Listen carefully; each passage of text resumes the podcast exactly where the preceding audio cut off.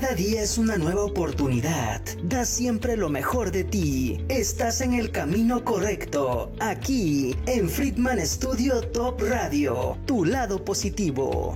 Es momento de iniciar este espacio. Vibrando. Bonito. Con Claudia Ponce. Iniciamos.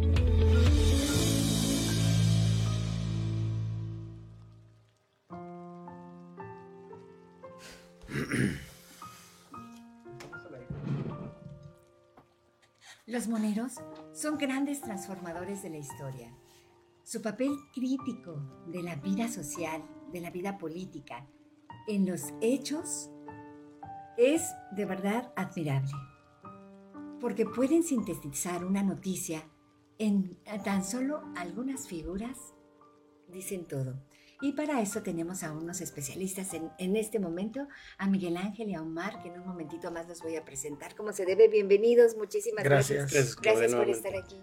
Gracias. Sí, no, gracias a ustedes, de verdad. Gracias por mostrarnos con transparencia en esos pequeños dibujitos toda una noticia, ¿no? Toda una, de verdad que es, es este, todo lo que sucede en tan solo plasmar en, en un arte que ahorita vamos a hablar sobre todo eso. Y también han sido renovación de, del periodismo en Morelos, bueno, y en, todos los lugares. bueno, pues bienvenidos, muchísimas gracias por estar aquí. Gracias. Y pues bueno, su esencia es capturar la realidad con trazos adecuados, pero para saber más sobre todo esto, en un momentito más vamos a estar con ellos. Así que bienvenidos a tu programa Vibrando Bonito. Muchísimas gracias por estar aquí con nosotros. Gracias por, por, este, por todos estos mensajes y todas las comentarios que hacen. Y les vamos a dar la bienvenida, vamos a mandarle un, fuerte abrazo a, nuestro director David Freeman Literas. Un abrazo amigo enorme, muchísimas gracias. Y Jackie Vasco, les mandamos un, un, bello abrazo. Y gracias también a nuestro productor Claudio, que gracias a él se realizan también todo, todas las cosas que salen aquí. Bueno, pues muchísimas gracias a todos ustedes. Y también vamos a mandar las redes sociales para que se contacten, nos puedan ver. Nos pueden ver por Friedman Studio Top Radio, Facebook, Friedman Studio Top Radio, Spotify, por los canales de YouTube, podcast y por todas las redes sociales. Ahí búsquenos, en Friedman Studio Top Radio. Así que muchísimas gracias. Yo soy tu amiga Claudia Ponce y te invito a que te quedes para que conozcas más sobre este arte, ¿no? De el, el cartonismo, caricaturismo, moneros, no sé, muchos términos que para mucha gente muchas veces decimos, ¿qué es eso, no? Como me pasó a mí, ¿verdad? Cuando dijiste, soy monero. Ah, sí, cartonista. Ajá, ¿qué es monero? Cartonista, recoges cartón. Monero, monero porque, porque pues todos iniciamos siendo monitos. Todos somos, pues eh, tenemos la, la, facultad, la virtud de, saber dibujar este, y empezamos así, haciendo monitos. Ok, pues no se pierdan esa interesante entrevista que vamos a tener aquí con Omar y con Miguel Ángel.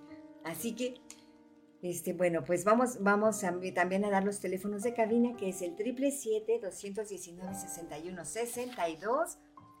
Y también vamos a festejar, felicidad, felicitar a todos los cumpleaños, muchas felicidades a todos, especialmente a mi hijo Pablo, que cumplió años, amor, te quiero muchísimo. Y también vamos a dar los teléfonos de, ¿Quieres tener un cabello sano y saludable? Llama al teléfono 777. Jackie Vasco Capelli Sani tiene la solución. Llama al 777-328-6048. Y no te pierdas las clases de canto con el profesor David Friedman Literas, también al 777-142-8275. Y quieres tener un balance en tu cuerpo, alma y mente, Llama al psicoterapeuta Pablo Tamés al 777-224-2140.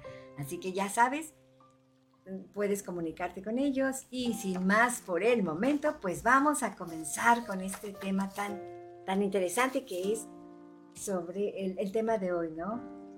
De los moneros de Morelos. Los moneros de Morelos. Bueno, ahora me estoy grabando mucho. Te pones nerviosa. Morelos. Sí, ¿eh? Está bien. Sí. Pues miren, déjenme presentarles a Miguel Ángel Gutiérrez. Él ha estado en, medios morelenses, en, el diario de Morelos, La Jornada. No, en lo de hoy. Lo de hoy, bueno. en lo de hoy. bueno, todo lo que yo me pusiste en tu ese, aquí está, el choro matutino. nada más que, bueno, has hecho dibujitos para ellos, ¿no? No, fíjate, eh, estuve a punto de entrar al diario de Morelos hace ya algunos años. Ah, y este, pero no se llegó a concretar. Pero estaba yo, entonces eh, si entra ah, Miguel Ángel a mí me corre. No, lo que no, no, no, pasó que pasó que estaba no, estaba Hugo Ortiz ah, y salió Hugo y estaba Hugo Ortiz y estaba Omar. Entonces sale Hugo y me, dice que, este, que si me puedo quedar en su lugar de Hugo. Eh, no llegamos a, una, a un acuerdo financiero y, este, y tuvimos algún, algún desacuerdo por ahí con, ellos. Y, finalmente decidí no, no entrar. Y ah, luego, posteriormente, me buscan, eh, también eh, ahí en, de Morelos, para hacer una, una cosa que, a la que no me, no me quise prestar y también decidí no, no, este, no participar ah. con ella. Pero sí viene un poquito, a Miguel Ángel es muy, es muy honesto y muy sencillo en decir que, que no aceptó, pero, pero este, parece que era, eh, vamos a darle salida a Omar y te quedas en su lugar. Es que era muy incómodo, era muy latoso, siempre fui muy rebelde, entonces... muchos años de estar en el Día de Morelos, pero y son mis amigos, este, toda una trayectoria estando ahí conociendo a Miguel Ángel Bracamontes y a mi amigo Jorge López Flores. Pero sí, yo entiendo que era un tanto incómodo yo y este, pues me querían dar salida. Y era elegante este, que saliera yo para que trae Miguel Ángel.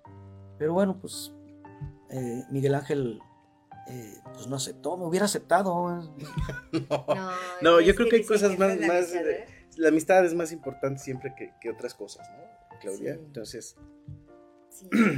Pues déjame entonces presentar también a Omar. Bueno, él es, él es Miguel Ángel y vamos a presentar a Omar Díaz Trujillo. Él laboró en el Universal, el diario de Morelos, y por más de dos décadas, Premio Nacional de Periodismo y dos veces Premio Estatal de Periodismo. Así que muchas felicidades por esos éxitos. Gracias. Eh, tres veces Premio ah, Estatal ah, y un Premio Nacional. Y ahí están colgaditos en mi escritorio, pero le digo a todo el mundo que de repente me, me dieron la patadita y me, me corrieron. Pues no sé cómo se tendría que decir, pero este, las cosas como son me corrieron. Me dieron la patada y me, salieron de los periódicos, de los dos, del Universal y del diario. Me quedé con mis premios, pero ahí están colgados y al final eso pues no da de comer, hay que trabajar todos los días. Entonces, afortunadamente hay un proyecto y ahí estamos, ahí vamos poco a poquito otra vez regresando. Porque extraña uno estar en, los medios, extraña uno estar en la vitrina, trabajar todos los días con ganas, con la presión de entregar a tiempo y, sobre todo escoger el, tema del día y pues estar siempre presente en, la opinión de, aquí de la sociedad de Morelos. Aparte, y aparte de eso, Omar, yo siento que también es muy interesante porque tú dices me corrieron, me salieron, pero muchas veces no es que te corran o te salgan, te dan como un tiempo de vacaciones porque a lo mejor dijiste alguna noticia que no se tenía que dar y de eso también es muy importante saber porque como periodistas, de verdad como periodistas hay que cuidarse por delante y por detrás, ¿no? Dice. bueno, así dicen. Eso es lo que dicen. No tenemos que, tienen que tener mucho y más sobre todo ustedes que que en unos, en unos dibujos se puede ofender mucha gente, ¿no? En, en, toda una noticia, decías la vez pasada, ¿no? Que es como un embudo donde toda la noticia la enfocan y la dan así. Pues que, Omar. Sí, bueno, así, así, lo, así lo veía yo. Es, hay un montón de información, mucha noticia que está uno este, al pendiente en, televisión, en radio, ahora en, la computadora está uno al pendiente de los periódicos. Toda esa información entra al embudo y tenemos que decidirnos todos los días solamente por una sola nota y, empezar a... Es que luego dicen que pareciera tan sencillo decir, hace la caricatura, hizo los monitos y entregó y, y. Y no, hay que ver la información, la noticia que decidimos y empezar a, echar a, quemar neuronas, a, ver qué, uno puede plasmar con humor, con... Pues que lleva ciertas este, características, una, hacer una caricatura todos los días que no lleve tanto texto, por eso somos moneros, le evitamos al lector, pues es mucha información. Entonces también nosotros tenemos la mala costumbre los mexicanos de que no nos gusta leer, nos vamos sobre los monitos. Entonces les, les damos la noticia ya digerida. Sí, bueno, pues vámonos a una cápsula con el psicoterapeuta Pablo Tamés y en un momentito regresamos ya para que abramos el tema con la información. ¿Qué les parece, chicos? Así que nos vamos ahorita con, con Pablo Tamés en los pensamientos. Es posible que este reciente temblor del 19 de septiembre del 2022 haya sido causado por el poder del pensamiento colectivo. Ok, te voy a explicar brevemente a qué se refiere esta situación. Existe un inconsciente colectivo manejado por Carl Jung. Este habla de que existe de manera automática herencias que se manifiestan como arquetipos. Y estos son imágenes que vienen a nuestra mente. ¿Qué te quiero decir con esto? Para realizar un acto de atracción se necesita un proceso de magia. La magia existe. Hay que llevar el proceso. Antiguamente, cuando querían que lloviera, se hacía una danza de la lluvia. ¿Recuerdas eso? ¿Alguna vez lo llegaste a escuchar? ¿Por qué funcionaba? Porque existía un proceso de magia. Comienza con un pensamiento.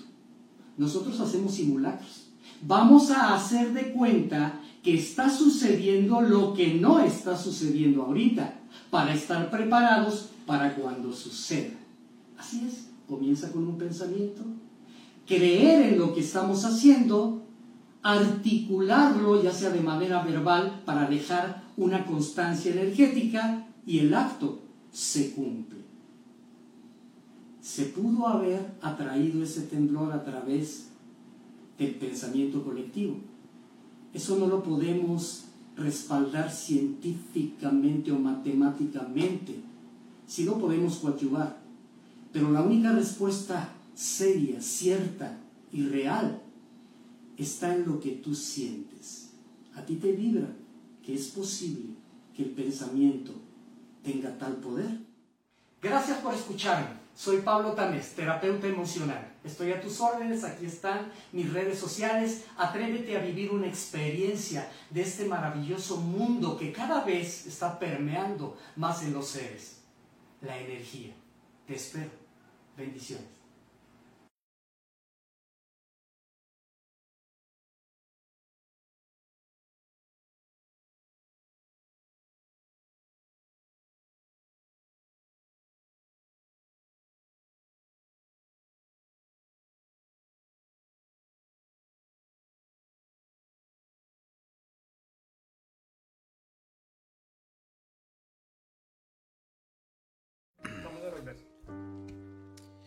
Muchísimas gracias al psicoterapeuta Pablo Tamés por sus eco-reflexiones. Muchísimas gracias. Pues vamos a comenzar el tema de hoy, los moneros de Morelos. Pero quiero empezar con la pregunta, ¿qué es un monero, chicos? Bueno, la palabra monero viene obviamente del mono, ¿no? De, aquellos que en algún momento dado expresaban una opinión a través de monitos. Yo lo consideraba o, he escuchado que, lo utilizaban como un peyorativo, monero, un, en lugar de caricaturista o cartonista, como es, conocido ahora en la actualidad, ¿no, Omar? Pues es que eh, hay quien sí especifica que es caricaturista porque se dedica a hacer un poquito más, a sacar las facciones, sí, el rostro de, algún funcionario, de, algún, de alguna figura, de algún personaje. Y los moneros, porque sí hay compañeros que, que, pues cada quien su estilo es muy respetable, son más moneros, hacen más monitos. Eh, por ejemplo, los compañeros de, de Guadalajara, el famoso este, Gisi Trino. Trino, tiene mucho éxito en su tira y se lo reconocemos eh, que tiene mucho éxito eh, en los lugares en donde publica, pero se, pero se basa a hacer exactamente eso, unos monos.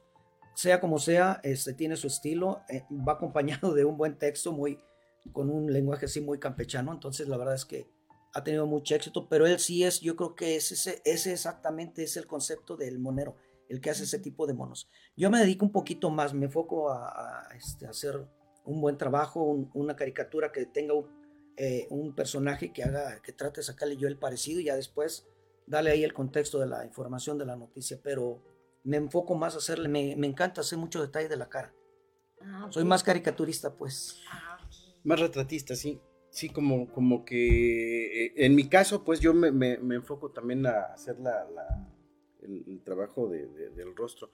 Tratamos pues de, hacerle ahí algunas algunos favores a los funcionarios, digo sí, porque hay, hay, que decirlo. En ocasiones sí, yo, a mí me encanta porque todo, este, a mí me, me va echando este, el cassette para atrás y yo me acuerdo muchas de las anécdotas. Cuando iniciaba a mí me tocó, todavía estaba en, en algunos años ya de salida, este, don, don Lauro Ortega.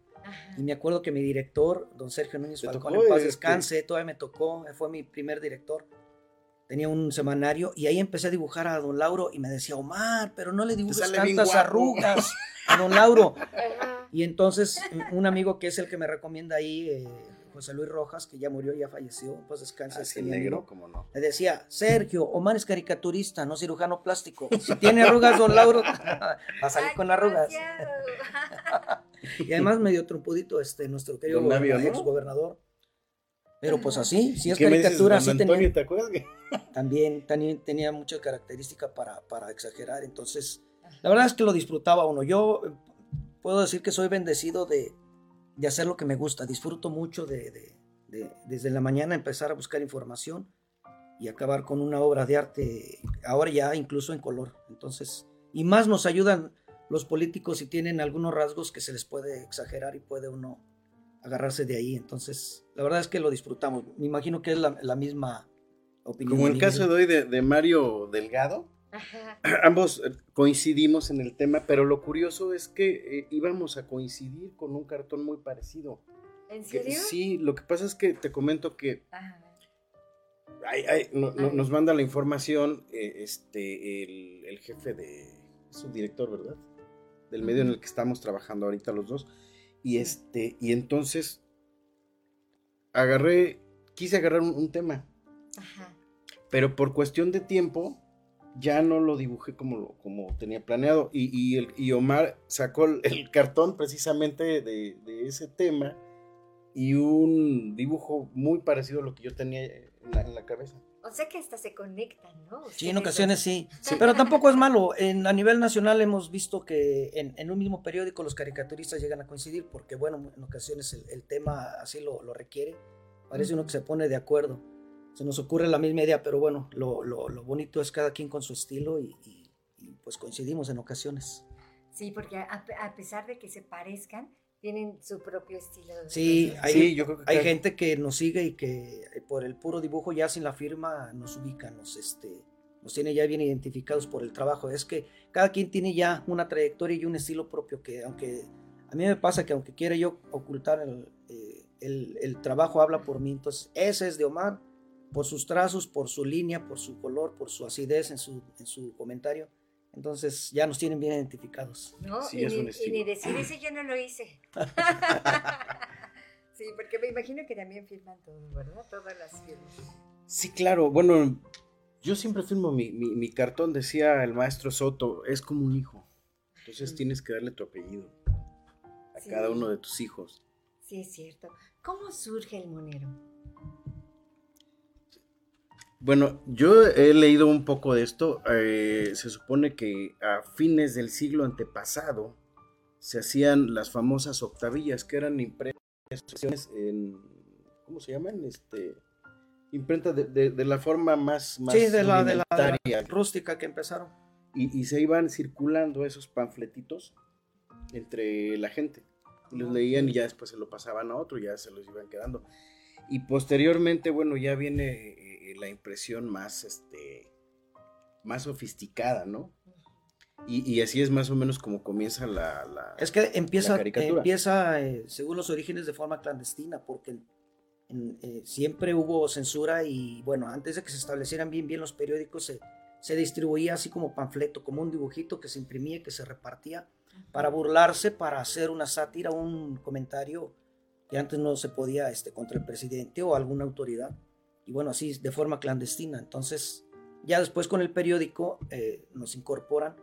Pero bueno, empezaron las, eh, los controles y, se perdió esa esencia del caricaturista de hacer una crítica. Entonces, esos son los orígenes, hacer, hacer crítica, hacer un, un trabajo con, pues, exhibiendo algún eh, político que, porque luego ellos tienen, este, piensan que somos tontos y que se van a robar o van a hacer cosas o van a tomar decisiones que las que no quieren que se enteren, pero nosotros nos encargamos de descubrirle, de quitarle la máscara, así es que este, hacemos, hacemos enojar a, los políticos, es nuestra labor. Oye, la, caricatura siempre lleva un toque sarcástico, un toque de crítica. ¿Lleva algunas reglas? No. Pueden hacerlo libremente. No, es, Entre más libre es mejor, ¿no, Mario? Yo creo que es este. Debe, debe ser muy libre el cartón. Sí, obviamente, por ejemplo, reglas como este. Entre menos texto lleva. He visto compañeros, eh, respeto ese caso, como algunos, y tú sabes, nombres, que es una. Eh, ponen un texto y nada más el, muñequito, ¿no? A un lado acompañando un, texto enorme. Entonces, respeto mucho eso, pero para mi gusto no. sí, la caricatura debe de ser, eh, bueno, al menos en eso coincidimos, que debe de ir eh, un buen dibujo. Para eso somos caricaturistas. Yo creo que era, eh, también ese es el inicio, el origen de nosotros los moneros que, que nacimos con, pues con esa, este, ese gusto por el dibujo. Yo me acuerdo desde muy, muy, muy niño que y agarraba el lápiz, el, papel, en cualquier este, lugar andaba uno dibujando. Y, bueno, de ahí este, se decide uno por la caricatura, por la caricatura política, estar en un periódico, por, pero tienes que tener primero la facilidad, la habilidad, el gusto por el dibujo. Y bueno, eh, ya después este, acompañarlo, darle idea, plasmarlo en, en, el papel, pero pues con el menos texto que se pueda, que sea una idea este, que hable por sí sola. Así es. Sí, y es increíble porque de verdad un, simple dibujito te transmite emociones, es, eh, no sé, es un arte, ¿no? Te transmite todo, te dice todo con solo verlo. Hay ocasiones que te, ataca de la risa, pero en ocasiones también te lleva a, reflexionar, a pensar. Hay quien tiene el, humor muy ácido, muy negro. Muy crudo, y, ¿no? y, bueno, pues eh, hay un poquito de todo, pero es que también depende del tema y depende del, del estilo de cada compañero caricaturista. Oye, qué interesante. Entonces no hay reglas, eh, pueden hacerlo libremente, a menos que el, periódico donde estén trabajando les ponga las reglas. ¿no? Ah, bueno, entendemos que cada medio tiene sus intereses, ¿no? A veces son para un lado, a veces son para el otro y a veces coincides con, la, con la línea editorial. Más bien, debemos coincidir con la línea editorial, pero yo trato siempre de hacer el, el cartón este, libremente. Si el editor o el subdirector, el director en este caso, deciden no meter el cartón por, por, lo, por no afectar los intereses del medio de comunicación en el que estás, bueno, esa es cuestión de ellos, ¿no? Sí, es que eh, eh, entendemos que hay eh, convenios y, pues es respetable, porque finalmente de ahí este, viene muchas veces el sueldo, el salario de nosotros los moneros, entonces entendemos que hay compromisos y bueno, pues solamente que, que nos den unos nombres y sencillamente pues no, no, no aparecen. Pero si por nosotros fuera, agarramos parejo. Sí. Oye, Ah, y, y, si se paga, es, es pagable, redituable, porque ustedes hacen dos labores, aparte de que es periodismo, eh, eh periodismo 100%, hacen también el, el, arte de dibujarlo, ¿no? Tendrían que tener... Pues no tenemos este, la, la fama de, de, ser también pagados. Este, pues según el medio en el que estés, ¿no? También. En México, digamos que más o menos se, se, los compañeros se han arreglado bien con los periódicos y apenas se les está haciendo un poquito de justicia. Hay medios que que pagan bien, hay periódicos que les pagan muy bien, a los consienten, deberían de ser así ya la regla para los niños. pero hay otros que ahí vamos eh, sobreviviendo como sea, pero bueno, este, tenemos que trabajar doble, tenemos que buscar otros lugares para hacer eh, caricatura y ahí a completar para la chuleta del mes. Media chuleta. sí, pero normalmente somos mal pagados, ¿eh? deberían de ahí ponerse las pilas nuestros directores. Hay un mensaje para...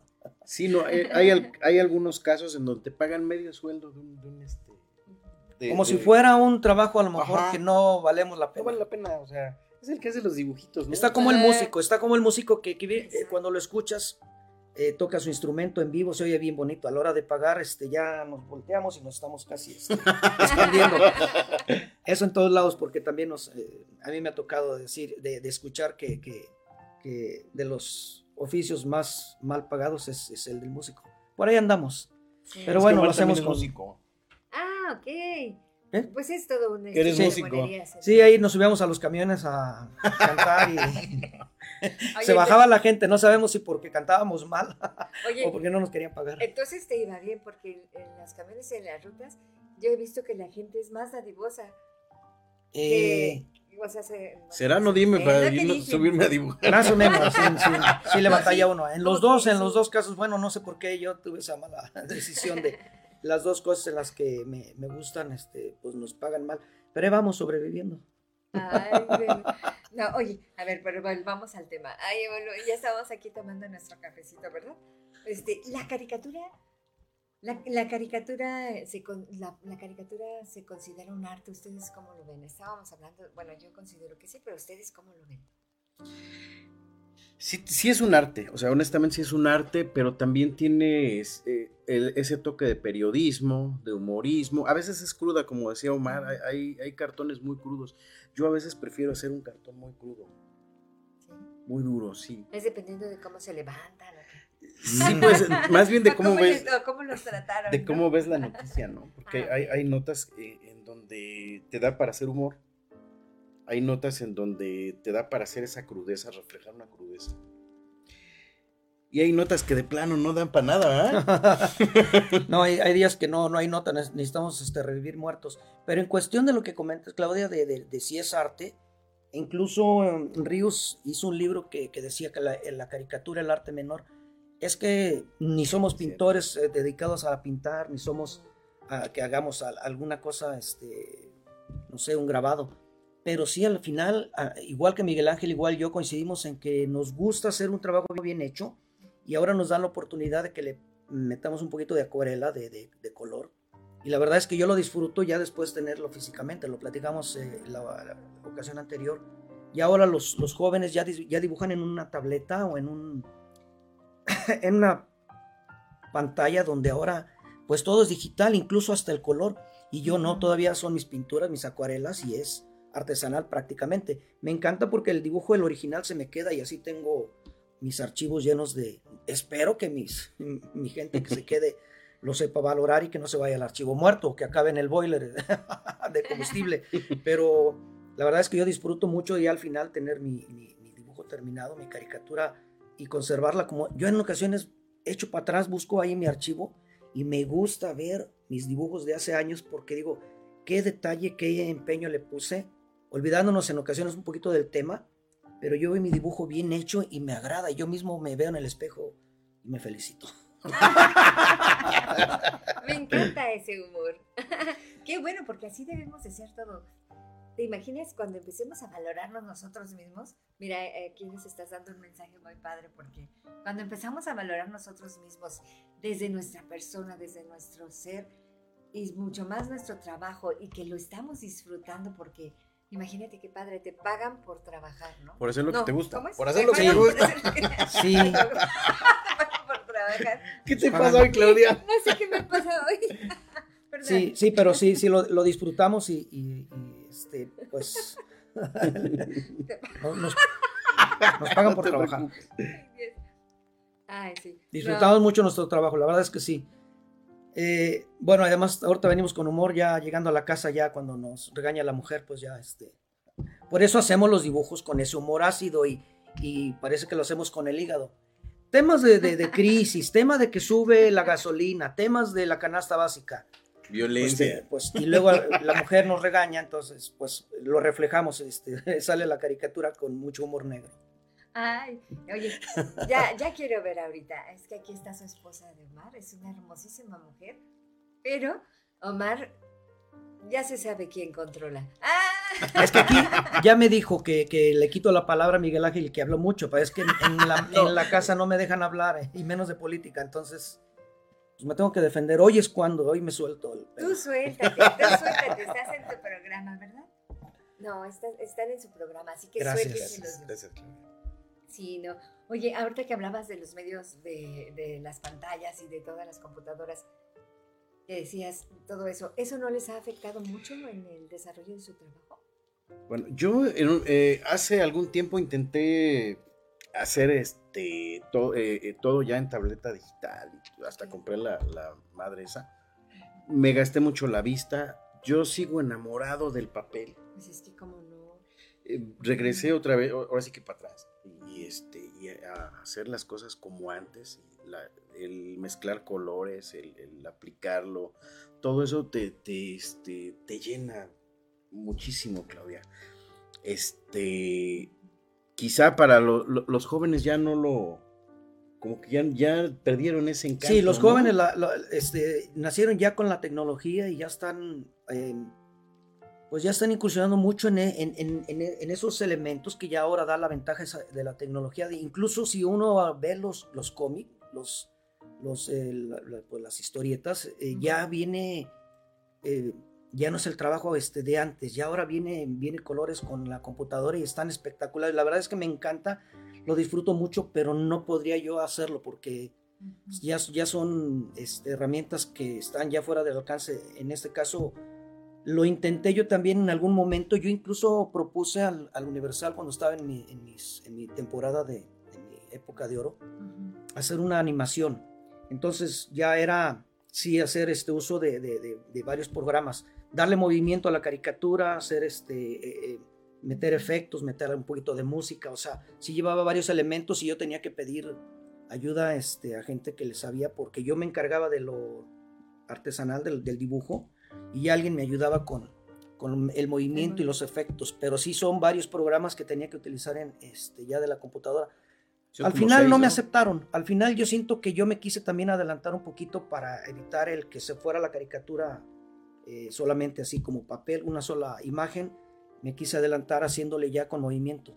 De hecho, también estuve en un, en un medio en el que hacía pues ya la cámara rápida. Mi mano se, se, se veía en cámara rápida. Este, tenía que ser en, en 30 segundos hacer este, la caricatura.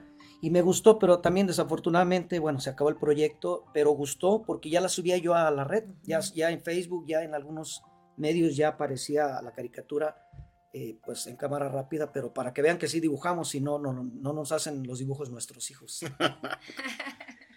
Yo sí, fíjate, estoy haciendo ahorita animación, estuve haciendo un poquito de, dibujos animados para Milenio Televisión. Ahorita estoy con Cuadratín nuevamente porque me, me, salió, más bien me salieron un tiempo, unos tres años, tres años. Pero curioso porque en esa época se me vino como, dice, un efecto dominó. Me corrieron de crónica, no sé qué pasó repente... Ya, lo, ya después lo vayamos canasteando en el mercado. Oye, ¿no habrá sido cuando empezó lo de la revolución virtual y todas estas cosas? Este, no, no, más bien fue el cambio de gobierno. Ah, fue durante ese, ese eh, lapso del cambio de gobierno. No sé qué pasó. O sea, no, no quiero atribuírselo a una persona o a un nuevo gobierno. Yo creo que más bien fue una coincidencia de que se dio. O sea, todos, de todos lados me corrieron, Claudia.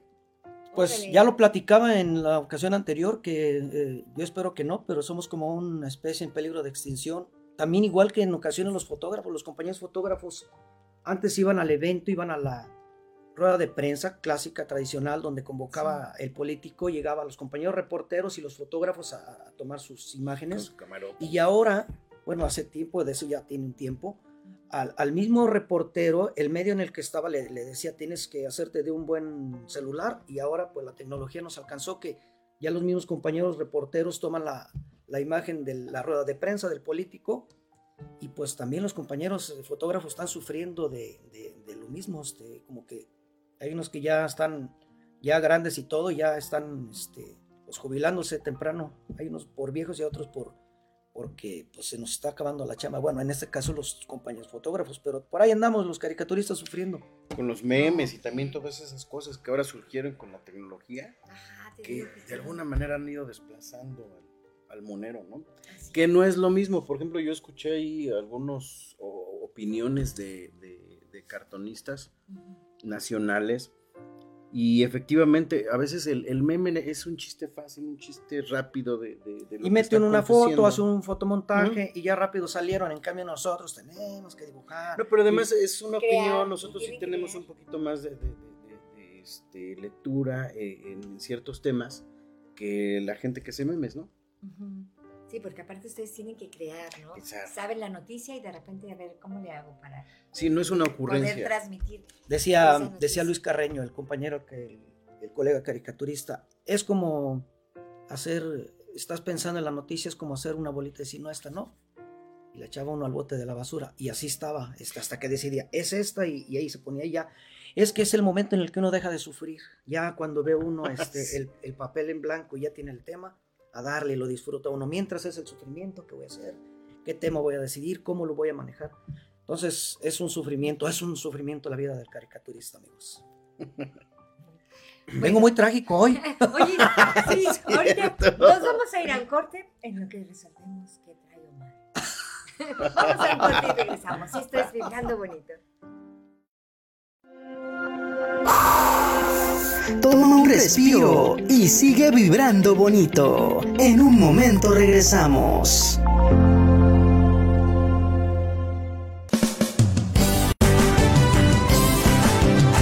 Friedman Studio, Academia de Canto Contemporáneo, Interpretación y Desarrollo Humano. ¡Lánzate ya! En Friedman Studio, tus sueños pueden convertirse en realidad si los deseas tanto como para ir tras ellos. No importa tu edad, rescata tu talento y brilla. En Friedman Studio, nos especializamos en preparar y entrenar a verdaderos cantantes e intérpretes solistas desde nivel inicial hasta nivel profesional.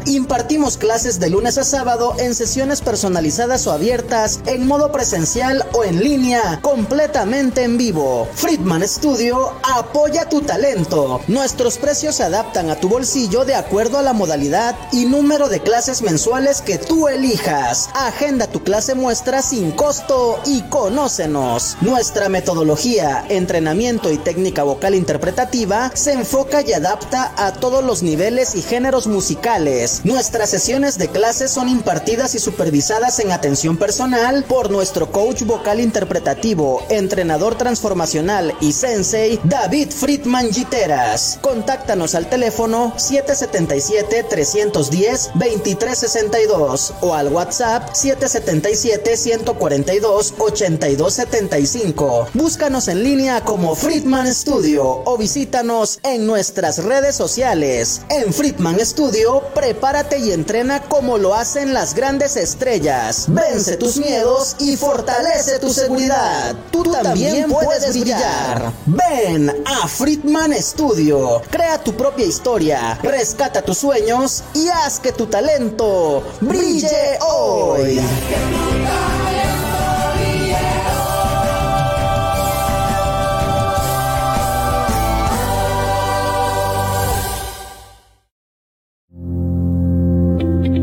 Acompáñanos para que todos juntos sigamos vibrando bonito. Continuamos.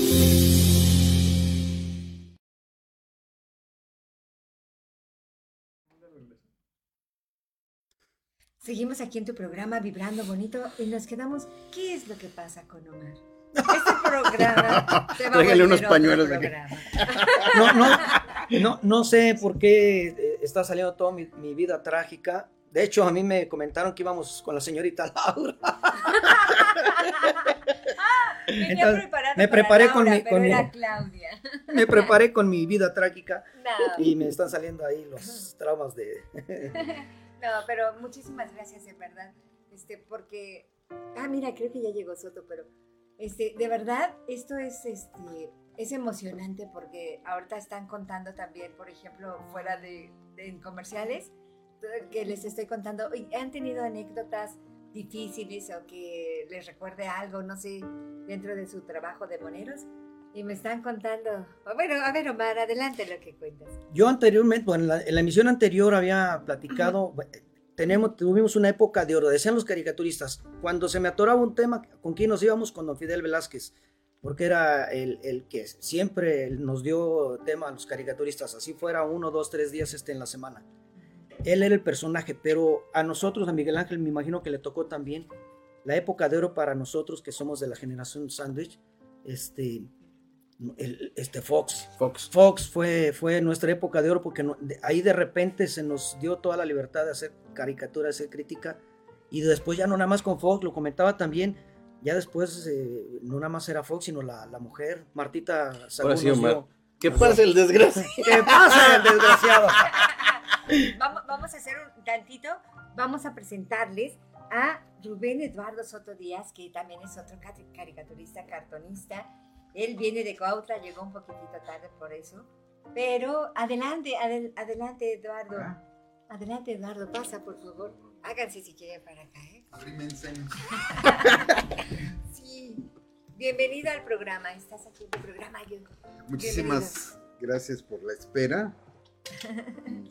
Estaba recordando que hace 40 años trabajaba en Cuernavaca y había problemas de transporte y sigue igual. Sigue el problema. Bienvenido. Bienvenido. Este, hola, ¿qué tal? ¿Qué tal? Muy bien, aquí andamos, mi querido Soto. Estimado. ¿Cómo estás, mi hermano? mucho gusto. Mucho gusto. Sí, pues bienvenido, ya estás integrándote aquí en esta plática que tenemos ahorita, de que estábamos hablando de todas las experiencias que les ha producido su carrera. Ya, ya hablamos sobre lo que es este, los moneros, sí, claro. el caricaturista, el cartonista, pero ahorita tú nos cuentas también tu, tu percepción, bueno, tu experiencia. Es que hablaba, hablaba Omar de, de, los temas cómodos como el de Fidel, Fidel Velázquez, pero seguramente le tocó el de Díaz Ordaz. o de Benito Juárez. O de Benito Juárez. no, ya sabe que. Sí, este, antes que nada, este, un saludo a la audiencia, no, no tenía oportunidad de estar aquí, se ve muy bonito. Este, eh, quiero mencionar a que es bueno, un espacio para los moneros morelenses. Entonces quiero enviarles un saludo muy, este, con mucho cariño al maestro Eras. El maestro Eras es el decano de los caricaturistas, vive aquí en la zona.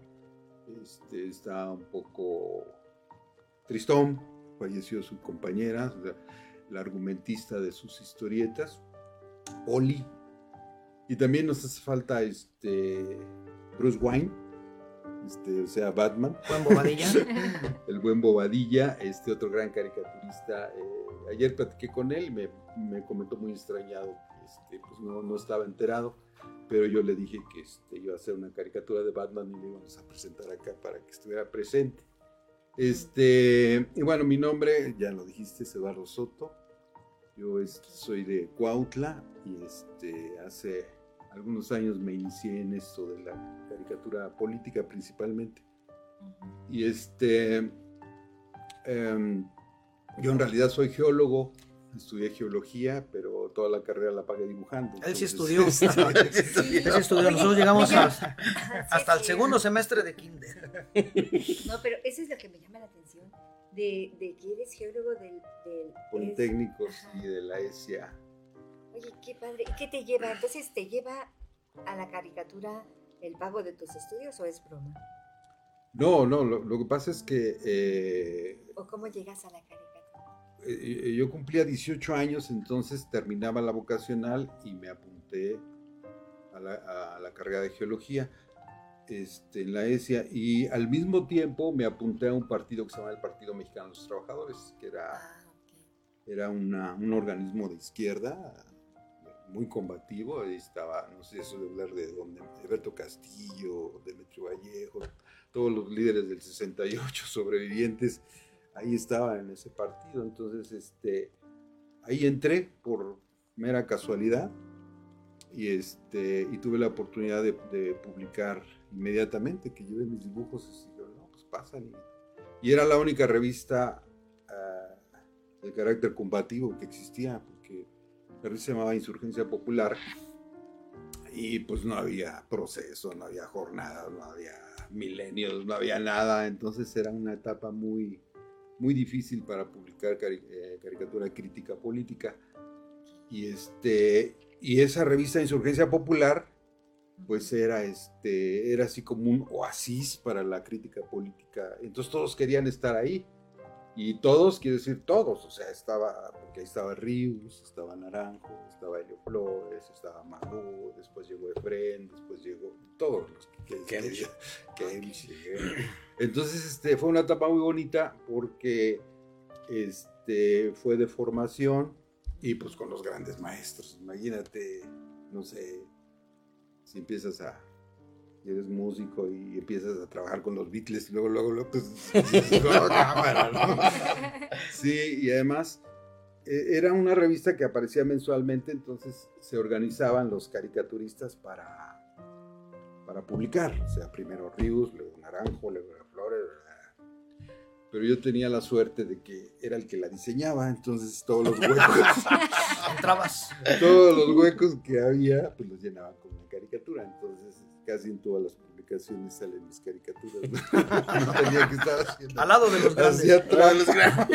Pero además tiene una característica el compañero y amigo Soto, eh, siempre se ha dedicado, tiene un especial gusto por la historieta y de hecho él tiene mucha... eh, Museo, ¿no? Tiene, pues Libros, tiene toda una ¿no? trayectoria ahí siguiendo a los Tiene- a las clásicas revistas de, de, de, de- de cómics, de, del. Calimán y de, de, de Chanog y de todo eso. Él es el De especialista. hecho, yo conocí a Sixto Valencia por, por No venía preparado.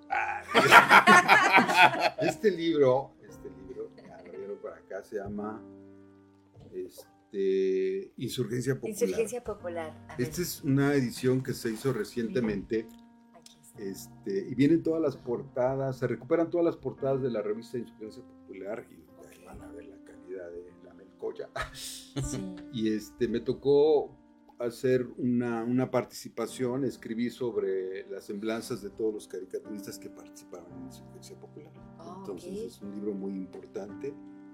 Y, este, Y, y salió muy apenas- completo. Tienes aquí a todo el mundo. aquí. Sí, todo el mundo está ahí. Yo no aparezco porque era un bebé en ese entonces. Sí. Lo entonces- voy a poner aquí.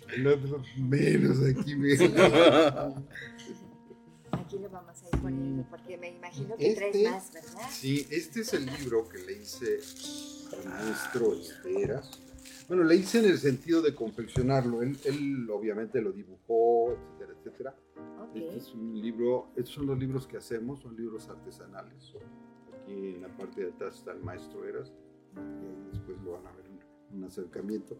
Pero aquí está su, una caricatura que le hizo un compañero, y adentro viene toda su trayectoria con, Ah, mira qué padre. con con fotos, pues con ver, está cumpliendo él como pues todos los años de caricaturista, pues es el de sus primeros 80 años de vida, pero deben ser más de 60 de caricaturista. Entonces Él es- es el de los monitos. eres, e- eras, Ah, ok. eras, eras el que se, eras el de los monos, el de los monitos. Entonces esos Sí. son los libros artesanales que hacemos. Oye, qué bonitos están. Sí, Ay, muy, porque ahora ya no hay, ya no hay excusa para tener su libro. Todo el mundo puede, este, o sea, Porque todavía está, todavía está en circulación todo. Bueno, Sí, no, lo, lo que yo digo es de que actualmente si tú quieres hacer un libro, vas a una editorial y te dicen, no, pues tienes que pagar. O sea, ah, sí. hacer y tienes que hacer mil libros o Sí. 500, los que quieras, y te sale como 40 pesos. O sea, necesitas tener una pequeña fortuna, unos 30, 40 mil pesos para hacer tu libro. Que no sabes si los vas a recuperar. Sí. Ah, sí, y además te quedas con ellos, después se los regalas a los compañeros. ¿no? Porque pues, ¿cómo los vendes? ¿Cómo les distribuyes? Entonces sí es una lata eh, ese proceso editorial. Entonces ahorita con todas esas técnicas que ya hay ahorita, ahorita ya es, ah, era muy, antes era más fácil comprarte una nueva impresora que los cartuchos, ¿no? De, de Ah, los sí. ¿no? Ahora ya te las venden por litro, entonces ya... sí. Ese está hecho con, con ¿Con esa esa? técnica. Oh, Entonces, ya, mira. entonces este. Os traigo alguno de esos. Sí, este. Ok. Este es de. de- Se sube, técnica. el amigo Soto se sube al No camión, este. vende entre esto y, y dulces de, de amaranto. Palanqueta. Y, este, entonces estos Ay, se imprimen ahí, entonces salen a colores. Sepia, mira. Los haces este, de a uno por uno. O sea, no tienes que hacer Qué mil libro. o y las- 500, ¿no? De uno por uno. hago 10 y si se venden hago otros 10 o, o hago uno, los que yo quiera puedo hacer. ¿Qué? Y me tardo como unas dos horas. Tres décadas. No, bueno, para, para, para escribirlo sí, porque, porque es una recopilación de caricaturas sobre Zapata, de caricaturas e historietas, pero para confeccionarlo así, armarlo, engraparlo y todo eso, como en dos horas ya tengo un Ah, mira. Wow. Porque imprimo al tamaño, entonces ya no recorto. Ya todo, todo está al tamaño, ya nomás. Armar. Imprimo, me engrapo, luego le pongo su lomito para taparle las grapas y queda muy bien. O sea, es la, trata de abrirlo y nunca se va a despegar como los de algunos libros de ahora, que. Sí. se destrojan todo.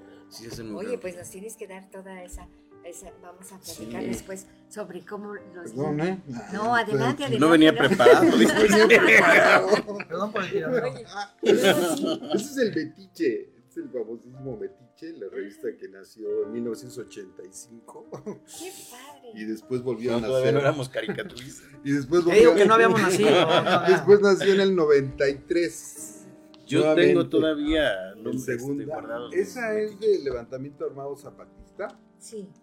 Y en ese entonces, pues todavía no existía ni el chamuco, ni el chamuiscle, ni, ni, ni ríos, no había nada. Entonces, este fue la, prácticamente fue la primera Revista. revista de, de- de- de caricatura política que trataba Antes el que la Huizote. No, porque ya no existían. No, o ya no existía la Es más, hasta después del levantamiento Ríos dijo, no, pues voy a volver a sacar mi, mi chahuizle y ya después... Y luego el chamuco. oye, Sí, por problemas con la editorial, ¿no? Ese, Que eh, Este es otro, es un no dedicado al, al jefe Zapata, también este, en, en caricaturas e historietas.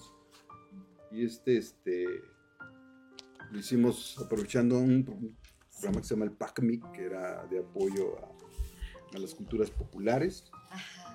Y ya pudimos hacer eso, de los pocos apoyos que, que se van consiguiendo. Pero principalmente es un trabajo de, inde- de- de independiente, ¿no? Independiente. Yo, como los compañeros Lo tienen que para batallar para publicar porque. Sí. los editores son ni pagan, no se pagan, quieren que tú Sí. les pagues porque publiques. Entonces yo ya mucho ya de eso dije, no. Me llegaron a Pues apoyar en el tragiquismo.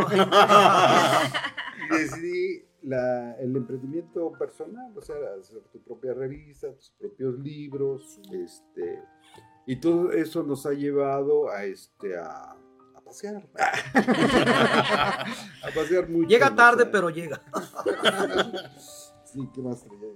Bueno, Oye, pero qué bonito. este, este libro nació artesanal. Ajá. Este es este, un paseo por la historieta mexicana. Sí. Y ya después este, el gobierno del estado dijo, no, vamos a hacerlo, está muy bonito. güey". Ah, ok. Dije, ah, pues órale, vamos a hacerlo. Oye, y qué este, bonito está. Ajá, de- dice, la familia Burrón, el Ajá. Capolinita, el. Santo. Lo Alemán, hicieron y este, Fantomas, me prometieron la Rarotonga. 500 ejemplares, la mitad, y finalmente nada más me dieron 100. Y este ya se agotó, ya, ya no existe, ese libro es histórico, ya este, está completamente agotado. La Rarotonga. ¿En serio? Ujú. Yo creo que es de los únicos libros que ha hecho el gobierno del estado que se agota. Todas las bodegas llenas de libros y yo dije, pues ya, denme uno, ¿no? Ya no hay. Pero qué bonito.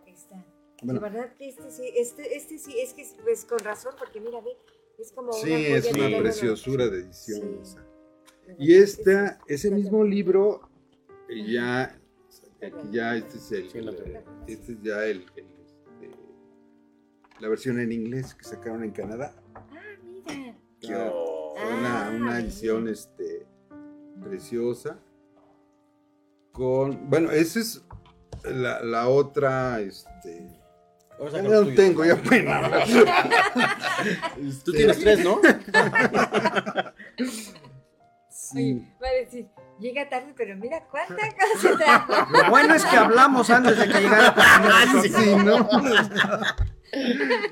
pues sí. La verdad es que hablamos. Y eso, no veníamos preparados, si no, aquí estuviera buena la vendimia. Sí, así es. O sea que entonces ya eh, este es el que el, que hicieron en Canadá. en Canadá, sí, no Ok, salió de en Canadá, inglés. pero es la versión en inglés del, Sí. del, este, del- de ese De libro. este. Ese libro nació, nació eh, a petición de, de amigos de Argentina, o sea, la primera edición fue en Argentina. Ah, ok. Ellos dijeron, no, nosotros queremos saber toda la historieta mexicana, porque nada más sabemos por pedacitos. Sí. Entonces me aboqué a hacer un estudio integral desde los inicios, su crecimiento explosivo hasta su desaparición y este y allá se publicó. Y luego dije, bueno, ¿y acá por qué no? y pues no, no había editores, fue cuando, fue con eso empecé a hacer las, las ediciones artesanales. Oye, pues qué padre, porque tú eres un emprendedor en este, eh, 100%. Sí, y se me dio otra la versión japonesa, pero, también existe. sí. ¿Y se lee igual de atrás para adelante? Sí, fíjate que existe la versión japonesa. Este, nos invitaron a Japón al Museo Internacional del Manga. ellos están muy interesados en conocer la historia de la historieta mexicana porque la verdad fue un... A diferencia de la, de la caricatura política, que es muy, este, o sea, hay bandos, ¿no? O sea, que los chayoteros, que los independientes, que los este, trotskistas, que los marxistas, o sea, hay, hay, hay grupos que a veces muy encontrados en la caricatura política. Pero la historieta mexicana tiene esa, esa, este, esa peculiaridad de que pueden leerla los fascistas, los, este, los, conservadores, los, fifís, o sea, todo el mundo la lee, o sea, eh, eh, aunque digan que no, a escondida estaban leyendo su Memín o sus novelas o su Calimán, ¿no? Los, Calimán. Este, entonces, eso, eso produjo una, una, explosión de, la producción de, historietas. Entonces, de Calimán, imagínate, se imprimían dos mil, no, dos millones semanarios de Calimán, Entonces, pero aparte estaba Hermelinda, o sea, fue un boom que invadió todo este centro, Sudamérica, España, y entonces, este, de repente ya ya no hay, ¿no? Historieta, que es lo, que pasó a, principios de, este siglo, ya no había nada. Entonces, ese fenómeno es el que tratan de estudiar, yo creo, para así como amarrándose el dedo antes de que se corte, porque pues eh, la, la, la, industria japonesa del manga y de los superhéroes, pues, bueno, los superhéroes casi no tienen problema porque generalmente están apoyados por el cine, es más, todo el mundo se sabe, los superhéroes por el cine, pero ni siquiera ha leído las historietas. Sí, sí, sí. El manga. Tocó, incluso, había, una, había una, un cómic de del santo. Entonces, ah, también al final pedían que los que tuvieran ese gusto por dibujar al santo participaran y salían. Y el que saliera en la revista al que yo aparecí, porque mandé, era mi ídolo, yo me, yo me, me emocionaba mucho con las películas y además de que dibujaba, también me aventaba del, del, ropero. Salí en la revista y me dieron, me mandaron mi máscara. La perdí con el perro aguayo. Este. Pero sí me mandaron mi máscara. Ah, Pero es, no sé qué edad tendría, muy, muy niño. Entonces son, eh, de las, son de las, de las pequeñas, eh, de, las pequeñas eh, historias y anécdotas. Es que, todo el mundo está relacionado con la historieta. O sea, todo, las gentes que los jóvenes niños, los niños sobre todo de los 60, de los 70 y los 80, todo el mundo es experto en historietas. Pueden hablar con soltura de Calimán, de Memín, de Chano, de Fantomas, de Hermel, o sea, todo el mundo. Entonces, este, ese fenómeno es el que les interesa mucho y hay, este, pues en, España también se, recientemente hicieron una, una enciclopedia del, del cómic este, todo este pues hispanoamericano, no, es hispano de España y americano. Entonces, no, más bien es del cómic mundial porque abarca también el manga. Entonces, cuatro volúmenes, en cuatro volúmenes hay textos sobre la historieta mexicana que, que, me invitaron a escribir. O sea, este, sí hay un interés en España, en Estados Unidos y en Japón por este por el, con, el, reconocimiento de, la historieta mexicana, de los cómics. Oye, pues, pues qué bien, muchísimas felicidades de verdad por todo tu trabajo que está increíble. Bueno, ahorita yo que vi me remontaste a esa, a esa época, ¿no? O sea, como verlos y, lo más padre y fabuloso es, es que tú, los, tú eh, emprendes este negocio, te ha llevado a viajar, te ha llevado a pues hacer muchas cosas, ¿no? Ya en inglés, en japonés. Eh, y cuéntanos tú, ¿cuál es tu, perspectiva de por qué desaparecieron? Ahorita que estabas diciendo que están estudiando ese caso. Ese ah, pues... Eh, ¿Tienes alguna? Hay una... Eh, el, el cómic mexicano se desarrolla muchísimo porque es completo, o sea, los, los creadores escriben y dibujan como los caricaturistas. Los caricaturistas generalmente escribimos, o sea, pensamos la idea y la desarrollamos y la sacamos, ¿no? Entonces, eh, eh, la historieta tuvo ese mucho auge porque había, este, los, por ejemplo, los super sabios, el mismo Tawa, escribían y dibujaban, o sea, y después hubo, hubo mucha química entre dibujantes y escritores, en el caso, de, por ejemplo, de Nemín, Yolanda Vargas Duché y Sixto Valencia, que dibujaban, ¿no? Y además así tenía que ser, porque salían cada ocho días, entonces sí había que haber un maestro del dibujo y un maestro de la creación, de, una maestra de la creación de historias. Y luego se vino el problema en que los editores querían acaparar todo, porque decían, este, para ser dueños para, no, para que Sixto Valencia y, por ejemplo, Yolanda sí, no fueran los dueños de, este, de, Memín. del Memín. Entonces ellos decían, vamos a hacer la historia de vaqueros. Entonces contrataban a un escritor de vaqueros y a un dibujante de vaqueros. Y si tenía mucho éxito y el dibujante quería pedir aumento, pues lo cambiaban por otro. O sea, igual al escritor. Entonces querían controlar todo y entonces el público mexicano se dio cuenta de que las cosas ya no salían igual, porque no es lo mismo escribir y dibujar tú sientes, a estarle ilustrando las ideas de otro y a veces el que escribía decía, no, pues a mí me gustó eso. Eso fue una parte. Y la otra fue la, por desgraciadamente, la corrupción de México, que fue espantosa, ¿no? Digo, fue porque ahorita está medio componiendo, porque al final de cada sexenio había una devaluación. Entonces las historietas, pues el papel, las tintas, la maquinaria, pues todo era importado.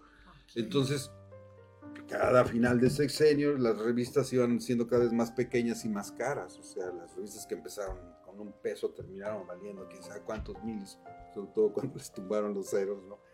Entonces llegó un momento en que ya las, historitas no podían ser este, tan pequeñas ni tan caras y los editores se dedicaron a otro negocio y le dieron en la torre a los dibujantes. O sea, los dibujantes quedaron este, pues impedidos para hacer sus propios este, proyectos porque estaban súper entrenados para dibujar, pero no tenían la capacidad de inventar algo y, los que sabían escribir no tenían la capacidad de dibujar. Y entonces fue un despapalle muy difícil esa etapa. y es cuando nace el museo, en esa época. En el, en el, en el, en el 2000 nace, hace 22 ah, años, nace el museo y entonces nosotros, el museo nace haciéndoles un homenaje a, a, este, a, los, a todos estos creadores.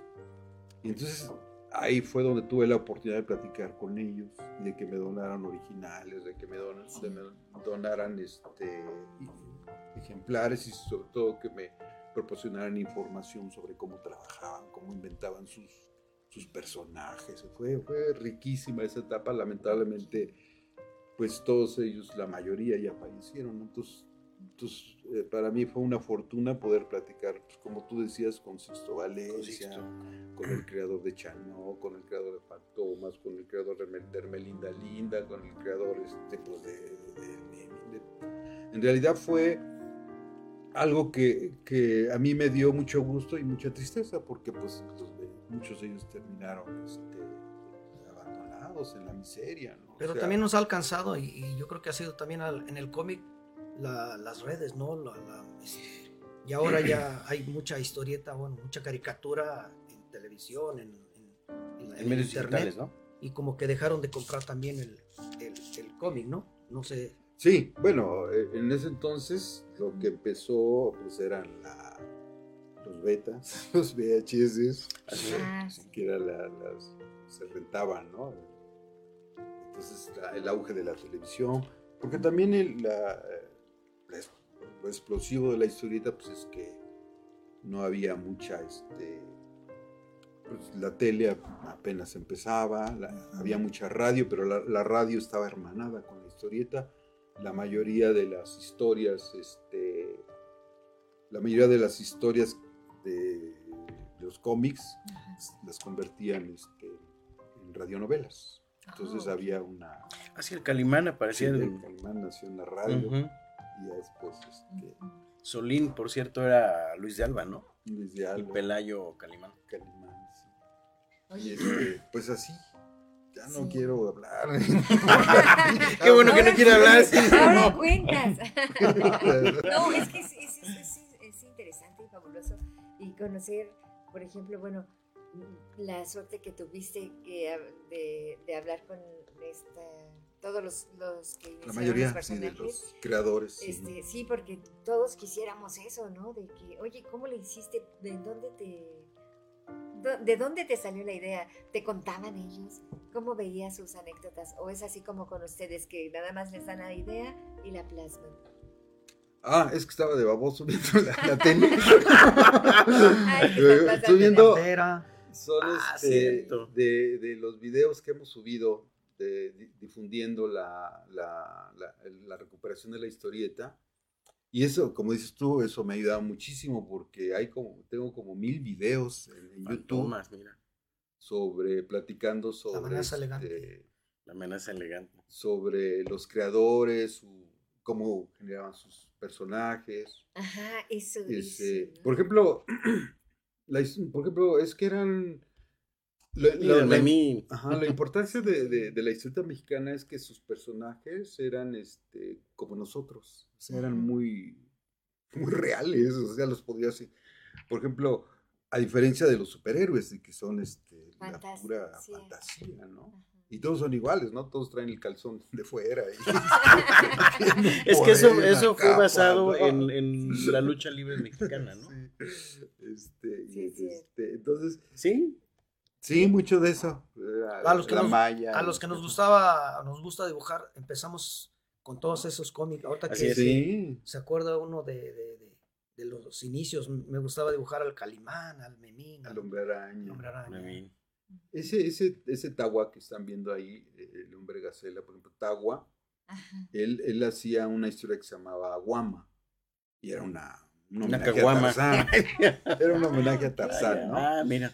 Entonces, este, cuando él, la época de oro de la historieta termina por ahí, este, a finales de los 50 y este, entonces él va a buscar trabajo con su, un antiguo compañero que ya era dueño de una editorial, el esposo de Yolanda Vargas Ruche, ah, y le dice, este, dame chamba, ¿no? Y dice, sabes que a mí me encanta Guama, ¿no? Guama era un Tarzán y dice, vamos a hacer guama, me gustó mucho guama. Y dice, híjole, es que ahorita de, donde me salí dejé como 20 números ya hechos, entonces no puede haber dos guamas al mismo tiempo, ¿no? Dice, pero voy a hacer otro más chingo que, que guama. Inventó Tagua. Ah, Tagua es este, era, era un homenaje ta de Tarzán y, y Gua de Guama de la Tagua, ¿no? Entonces. Ah, ya, ok. Y llegó a vender muchísimo más que Tarzán en México, ¿no? ¿En serio? sí, sí, eran.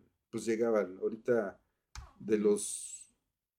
Casi de los más grandes este, coleccionistas de, de, historieta mexicana, pues están en Chile, en Perú, Cierto, sí. por, por la gran distribución que tenían. Algo muy interesante también de esa época es de que este, eh, escondían la cantidad de ejemplares que, se editaban, ¿no?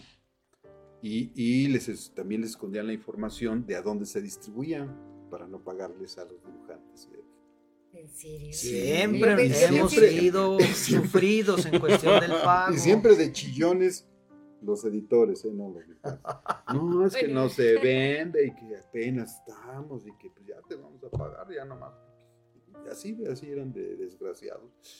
Y ahora con el internet, con las redes sociales, este, cuando empezaba me acuerdo que los dibujantes decían, ahora me doy cuenta que soy muy popular, no sé, en Costa Rica, en Panamá, donde sea, porque este, ahora me entero que, que hay clubes de fans, ¿no? Y ellos pensaban que nada más era lo que se vendía aquí en México. Entonces muchas de las de las de los cantidad de ejemplares que venían este, registrados en, las, en, las, publicaciones, pues no eran, en realidad eran muchísimo más lo que se producía. Y este, pues eso, eso es, eso provocó también que este, actualmente muchos, eh, mucho turismo de España, Centroamérica, este, vengan a México y busquen con ansiedad. ¿Dónde ver el santo? ¿Dónde ver a Calimán? ¿Dónde? Porque pues era lo que leían de niños. Entonces ahorita que tienen la posibilidad de pagar y, visitar México, no, existe un gran museo de la historieta mexicana, ¿no? Que es lo que estamos peleando. Bueno, está nuestro museo muy, este, muy golpeado, muy este, pequeño pero seguimos luchando porque exista un gran museo. Esa es una de nuestras este, metas, que exista un gran museo de la historieta. Ahí le llevamos. Ahorita lo que, lo que peleábamos era que este, se reconociera un día para los caricaturistas y los historietistas mexicanos, porque no, no existe. Ahí el día está. Sí, es cierto. De la madre. hay, ¿no? ¿Es en octubre? Pues ese es el que hay, porque lo peleamos. ya lo aprobó el Senado. El 28 de diciembre lo vamos a proponer. Ah, está bueno. se, se, proponía el 28, se hubo muchos. Pero el 7 de, de octubre, el 7 de octubre ya lo festejaban cuando estaba la, la, la época del boom de la historieta. Lo celebraban, se entregaba un premio que se llamaba el Tlacuilo de Oro al mejor dibujante, al mejor escritor, al mejor, ¿verdad? Y este, se entregaba eh, año con año. Y después, con, cuando se vino abajo la industria, también desapareció la celebración. Oh. Entonces la volvimos a recuperar y metimos un escrito a, este, al Senado para que oficialmente ya se celebre. Ya lo aprobaron en el Senado.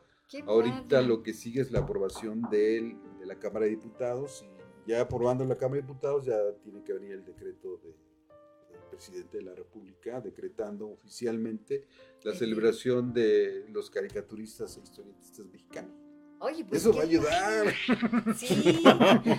Pero que incluyan un premio económico también. No nada más en, estatuilla y, diploma. Pero oye, pues pero está bien el reconocimiento. El 7 de, de, octubre. De octubre. 7 de octubre, por favor, denle su día, por favor. Sí, a los diputados, sí. diputables.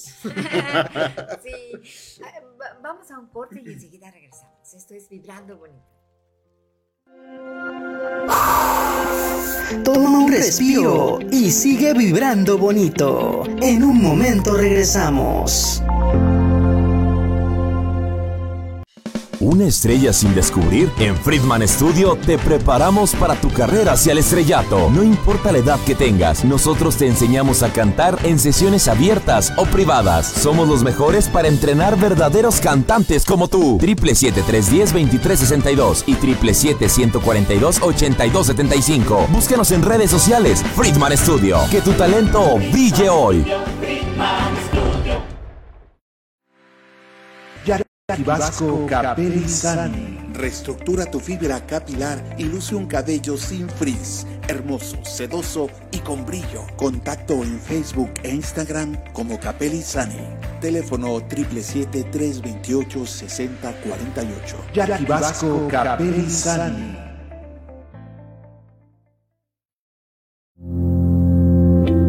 Acompáñanos para que todos juntos sigamos vibrando bonito. Continuamos.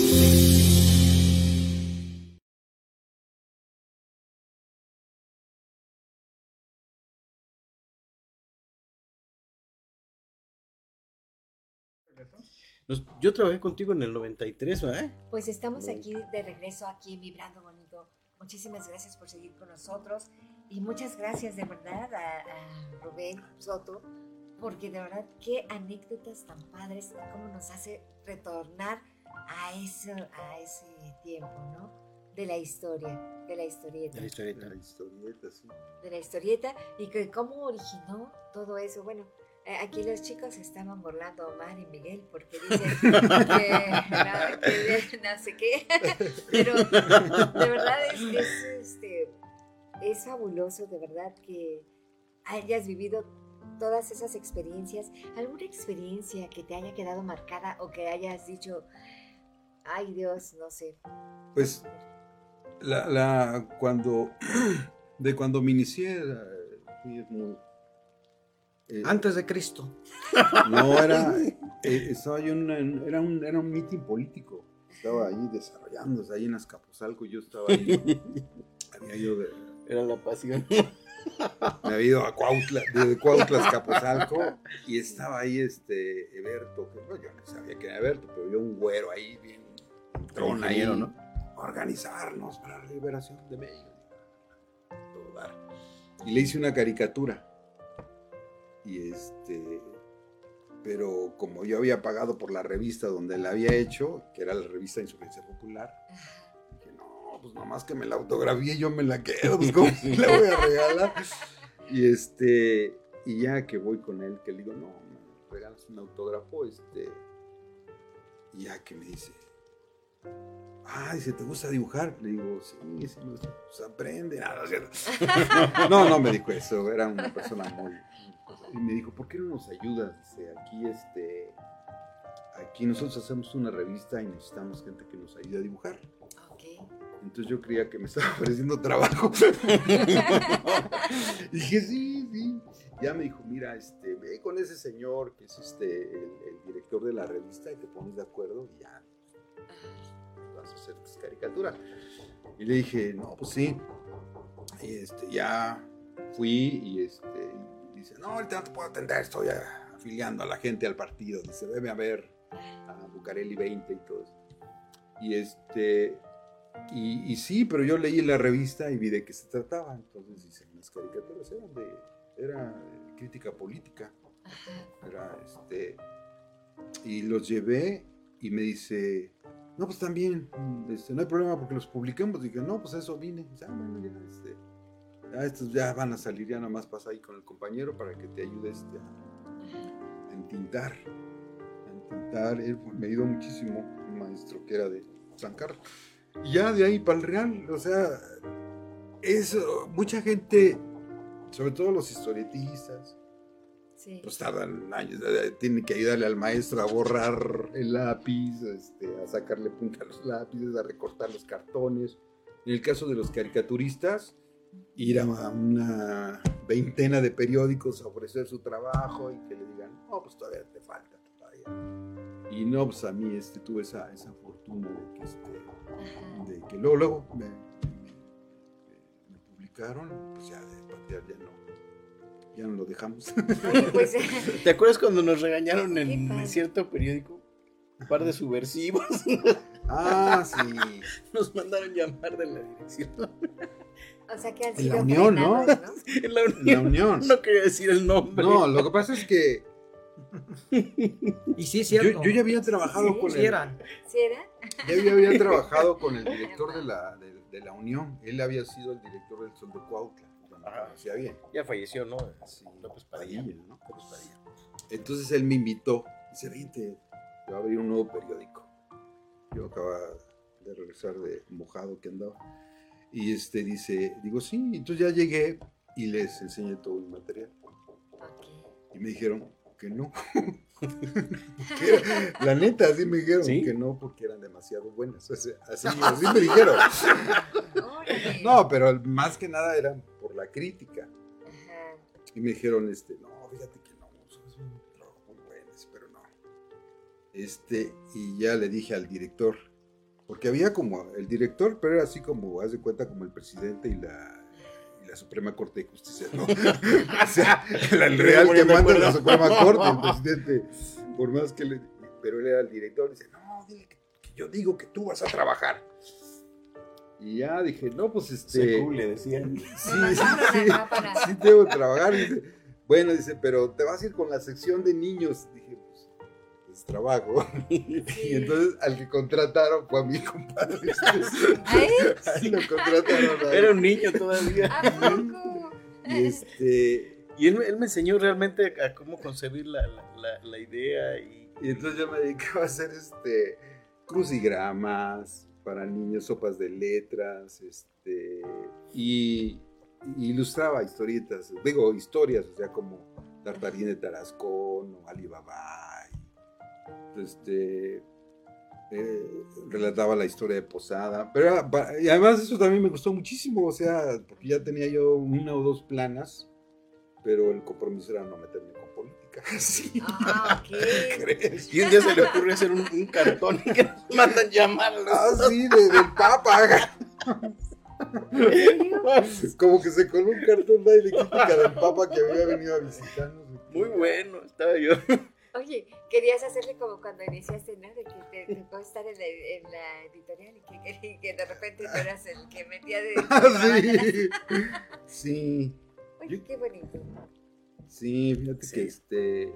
Eh, cuando yo termino la carrera de, de geólogo, pues me dedico a la geología, entonces dejo la caricatura.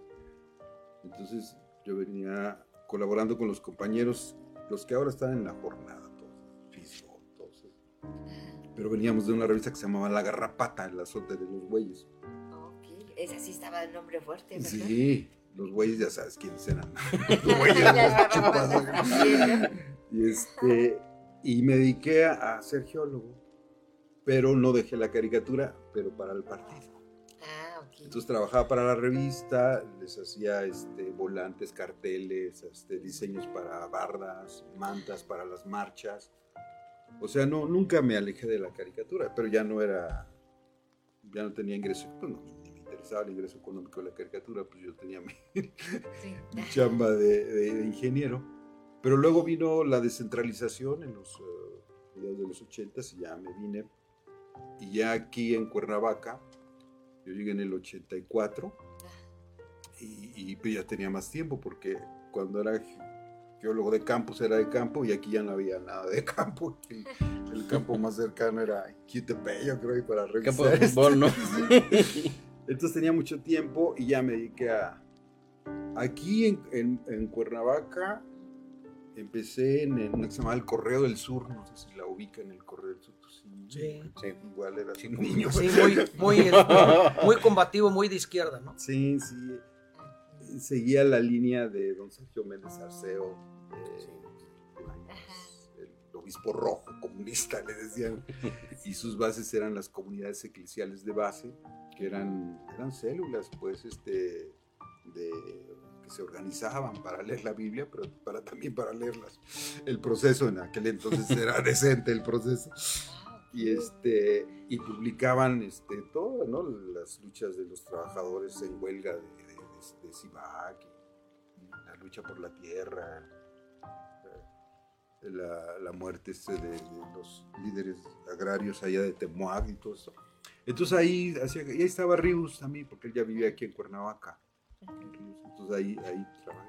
Y ya de ahí, este, ahí mismo nació mi, mi Metiche, la revista del Metiche, porque pues ya tenía ese, ese, picazón de que tenía que hacer mi propia revista y nació el Metiche. Y ahí estaban muchos caricaturistas, algunos caricaturistas que no se les conocieron, a Añorbe, César, César, César Añorbe y a Miguel Ángel Tafoya. Mm, Con ellos tres. Después se integró una que después trabajó en el Universal, se llama esta Cristina. Le perdí la pista a Cristina. Cris. Estuvo en la jornada Morelos. Sí, mm. y después en el Universal. Entonces ahí eh, los invité, pues, digo, hay que hacer algo. Y sí, nació el metiche. Y luego tronó el metiche al, año. Y ya me dediqué a el sol de Cuautla. Luego el sol de Cuautla, luego el sol de Cuernavaca. Y luego yo quería entrar al diario de Morelos. aquí, no, aquí no, porque va a entrar Omar, ¿no? va a entrar Omar dentro de 10 años, por eso. Y ya, pero me dijo el director, ¿sabes qué? Se va a fundar un nuevo periódico. No quiero que estés aquí, quiero que estés conmigo en el nuevo periódico. y es cuando nace el Nacional del Sur, en ah, en, el 88, que es cuando termina este el Tata y entra este el otro, ¿cómo se llama? El Tata Ortega. Lauro, Ortega. Don Labio y entre el otro. Entonces ahí, ahí nace eh, ese diario y ahí este, ya hasta me pagaban un... Nosotros ni me pagaban, me pagaban ahí cualquier cosa. Y ahí ya hasta me... Estaba yo en nómina y me tomaban un, salario mínimo. Trabajaba diario, pues. Y entonces, este, ese fue el 88. Que luego dejaste a Peralta, ¿no? Ah, y luego me, me fui de mojado. mojado. mojado, mojado, porque estaba haciendo un cómic de, de, mojados. Y dije, Ay, ¿qué, se, ¿qué, se, sentirá este? Para vivir la ruta del, del mojado. Sí. Y este, porque me había quedado todas las razones por las que se tenía que ir y llegaba a la frontera y luego, ¿qué? No, pues hay que experimentar, ya, hay que me lanzo. Y dejé, y sí invité a, invité a mis compañeros primero, a la Ñorbe y al Tafoya, y no quisieron, no quisieron trabajar diario. Y ya le dije a, este, a Peralta, y dijo, sí, sí, yo le entro. Peralta también un gran dibujante, caricaturista. Pero, ¿cómo decía? ¿Cómo te decía? Yo estoy para sustituir a Juanito Flores. Así me dijo, pues es para sustituir a Soto, Así me dijo mi amigo. Pero, bueno, ya. Y en Estados Unidos fundamos también una revista, una revista de, así, de caricaturas y todo. Y ya nos regresamos y otra vez al Metiche, en el 93, que eso ya es del 94, ese Metiche. Y desde entonces ese Metiche no ha parado. Y ha generado la, la, editorial que fundamos, se llama Editorial Mucay Metiche. Mucay por el museo, es Museo de la Caricatura y la Historieta. Por cierto, no, no, tienes cartones de los demás compañeros de, de aquí de Morelos, ¿verdad? No, no son bien gachos, no me han donado nada. Oye, ya sabes, no, sí, sí, caricaturas, por favor. Te voy, a, te voy, a, donar una por ahí que este, hice en algún, ¿cómo se dice? Una exposición. Empecé a hacer cartones de todo, eh, humor blanco, eh, humor negro, cartón político, otras cosas, ¿no? Incluso esculturas. Mm. Y vino un, compañero que en paz descanse eh, de, la Ciudad de México a padrinar el, la exposición. Pero se voló por ahí una de, mis ideas. Y luego la, plasmó en uno de sus, este, ¿cómo se dice? Eh, eh, en una historieta que tenían en proceso. Mm. Entonces era la, Sí. Sí, de verdad, de verdad. y la tengo por ahí. ¿Se dieron la idea? Sí. Luego la voy, la voy, a publicar ahí en, el Face y la, Ah, pues sí, ahí en el museo. el museo está uh, comerciales. claro, sí, claro. en Anenecuilco, Morelos. Está a media cuadra de la casa de Zapata. Ahí pueden encontrar este, una colección muy interesante de historietas mexicanas desde 1939. 16. del siglo XVI. del, había una que se llamaba el Pepín, el Chamaco, el Paquín. Y, este, y de todas las demás que ya citamos. Casi, casi todos hay. Hay unos este, dibujos originales de las portadas, dibujos de interiores también tenemos una gran colección de, de, libros de caricaturistas, de Naranjo, de Omar. Omar, uno que. Sí, ¿no? También el que, el que hiciste, Omar, por supuesto, ahí está. Eh, nos falta uno. Dos ¿No es el mismo que se voltea, que tiene dos sí, portadas? No, pero es sí, ese y uno anterior. Sí. Oye, pues cuéntanos de tus libros, ¿no sí, No venía preparado. No venía preparado. Como Soto. Ya tiene algunos años, más bien está uno pensando en, actualizarse y hacer un, libro ya con el material más reciente. Sí, sí, sí, pero pues me le voy a pegar aquí a Soto, él que le sabe a los libros, para, pues para que me diga cuál es el patrocinador y pegarme. Sí, no. Ya no vendré preparado, pero vendré con mis libros igual, vendiéndolos este, en el transporte de Cuernavaca a Cuautla. Llega así material, ¿no? Que ibas a exhibir. Sí, este. Pues sí, te digo, ese de, el de Eras, luego lo Geas, él lo hizo todo, está a mano, es como, una, como un cómic, pues. Okay. recortó sus fotografías, se las pegó, recortes de sus publicaciones. Y ya todo lo diseñó tamaño carta y ya lo entregó las 200 páginas. Ya yo nada más escaneé, lo, como de los números que vayan a la izquierda, a la derecha, bla, O sea que no. Eh, ahorita que dices que busquemos un patrocinador, ya no se necesitan patrocinadores, la neta. Ya uno mismo puede, tiene la capacidad. Este, y aparte con todos los, con todos los, oye, hace rato estábamos hablando si las, la, ay, la tecnología, que, qué tanto había afectado la tecnología ah, al caricaturista, ajá, y estábamos hablando, ¿no? Que sí, que de repente un poquito, porque, porque ya se volvió como más moderna, ya hay dibujos animados y cosas así, ¿no? Ah, pero que no nada lo compara con el de dibujar a lápiz y que estar dibujando y oler el papel y La sentir las pintura, cosas, ¿no? Las mezclas de la a verla pintura. en la pantalla. Pero ahorita que llegaste, nos dice también otra, otro- otra perspectiva. Gracias también a la tecnología, puedes ver hasta dónde llegas, puedes ver hasta dónde te lees y te puede ver más gente. Sí, sí, claro. Sí, todos los libros que hacemos, esos eh, los hacemos también este, en formato digital, o sea, eh, los vendemos también en PDF. Lo o sea, descargas, nada. Los descargan, eh, sobre todo, claro, no hay como tener, pero así el físico, ¿no? Pero pues, si vives en España y quieres, pues, o sea, el otro día, el mismo día ya tienen, mismo momento ya tienes la, la publicación, ¿no? Así Y es. si, si te interesa tenerlo así, tú mismo lo imprimes y ya lo confeccionas, ¿no? O sea, Ujú. esa es la ventaja de las Eso lo las de hoy. Esa tecnologías. y que como dice, dice Soto, que, eh, te- ¿por qué Soto? Así nada más, en todo lo que veía de tu... de- Ah, es que así me Así, apellido. Soto, pero todos te conocen como Soto o también como... Metiche. Ah, sí, por la, Sí, eh. por la publicación. Sí, sí, Y luego, Estábamos bla- hablando, platicando bien y llegó el metiche. Nos robó la palabra el metiche. sí, pero Soto es mi, mi nombre de batalla. Ok, Soto, sí. ah, ok. Sí. ¿Y, y a ti qué te gusta más? Bueno, ahorita ya vi que más por la historieta, por la historia también, ¿no? Me gustan más las enchiladas. es que no Es No. nada más para pasar el rato, ¿no? Fíjate que es muy importante eh, crear, ¿verdad? pero también si lo que tú creas no llega al público, a la gente, tampoco tiene mucho sentido crear.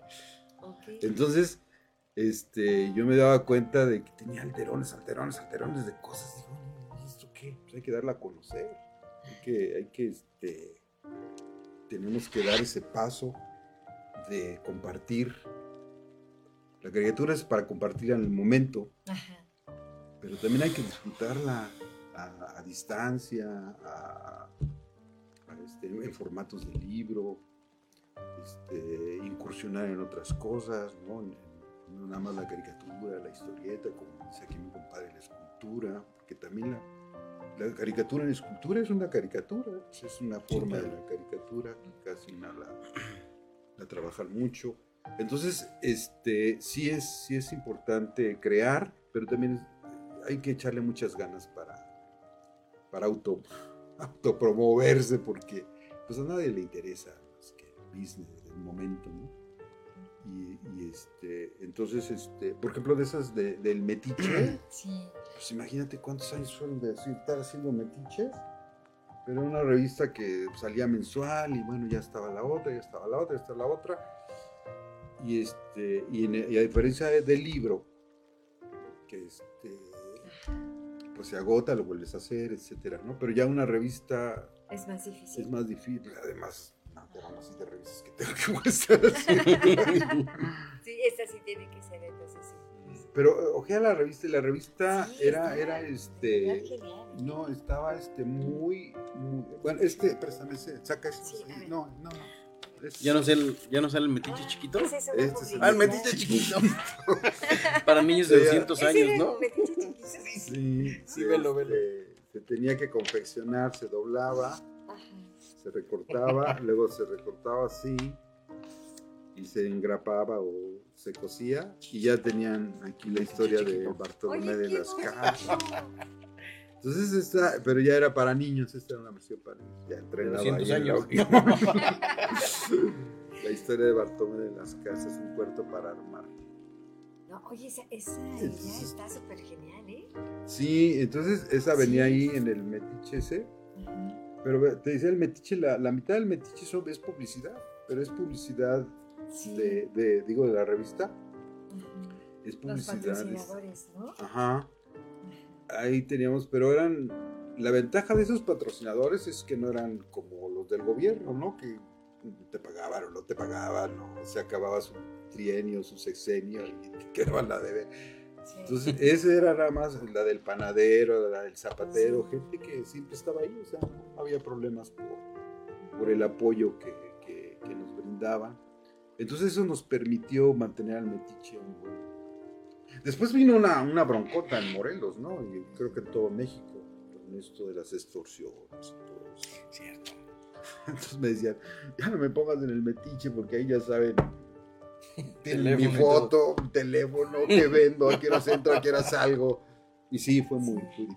Y se vino abajo un poco ese, ese sistema de, de producción. Y fue cuando le echamos más ganas a la producción de libros. Y aprovechando el internet, entonces los vendemos, ya tenemos nuestra cuenta de PayPal, de banco, este, entonces este, para las transferencias y todo eso, prepararse pues para poder, y sobre todo hay muchísima confianza en los, los consumidores ya de lo que hacemos, ¿no? Porque tienen que pagar primero, Ajá. primero tienen que depositar y entonces ya nosotros les enviamos el material. Entonces, cuando empezó esto, sí había mucha preocupación, ¿no? Pues cómo voy a pagar algo y qué tal si no me lo mandan, ¿no? O me lo mandan mal. Entonces sí, hay, hay- siempre tiene uno esa preocupación. Pero no, nosotros procuramos ser muy, muy este, fieles y responsables con nuestros productos. Y, este, y pues ahí la llevamos, hay que, hay que moverse mucho, hay que hacer mucho ruido para, para acomodar nuestros productos, ¿no? Pues muy Y aquí a mis compañeros los admiro porque siguen todavía en los medios impresos, ¿no? Sí, es una carrera de resistencia. Ahí vamos, ahí vamos. Sí, ¿En cuál, ¿En cuál estás actualmente?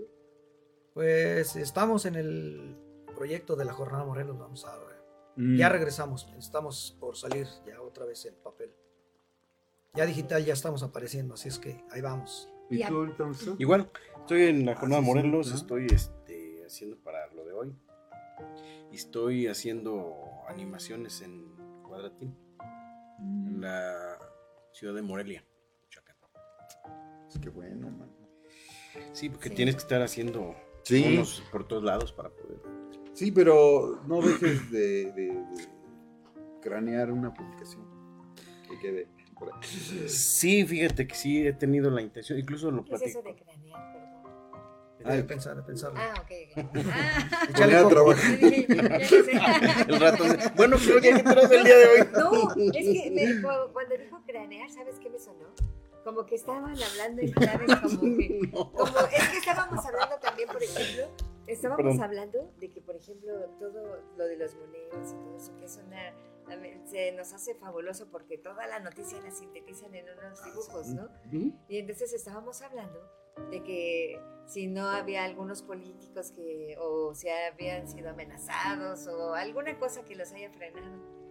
Y, y estábamos contando antes de que llegaras, estaba Omar contándonos de Fox, que es el que más le ha dado para, para dibujar, ¿no? Así Sí, para yo, lo- yo sí considero la época de oro de, de, lo, de lo reciente, de lo moderno, eh, cuando llegó Fox.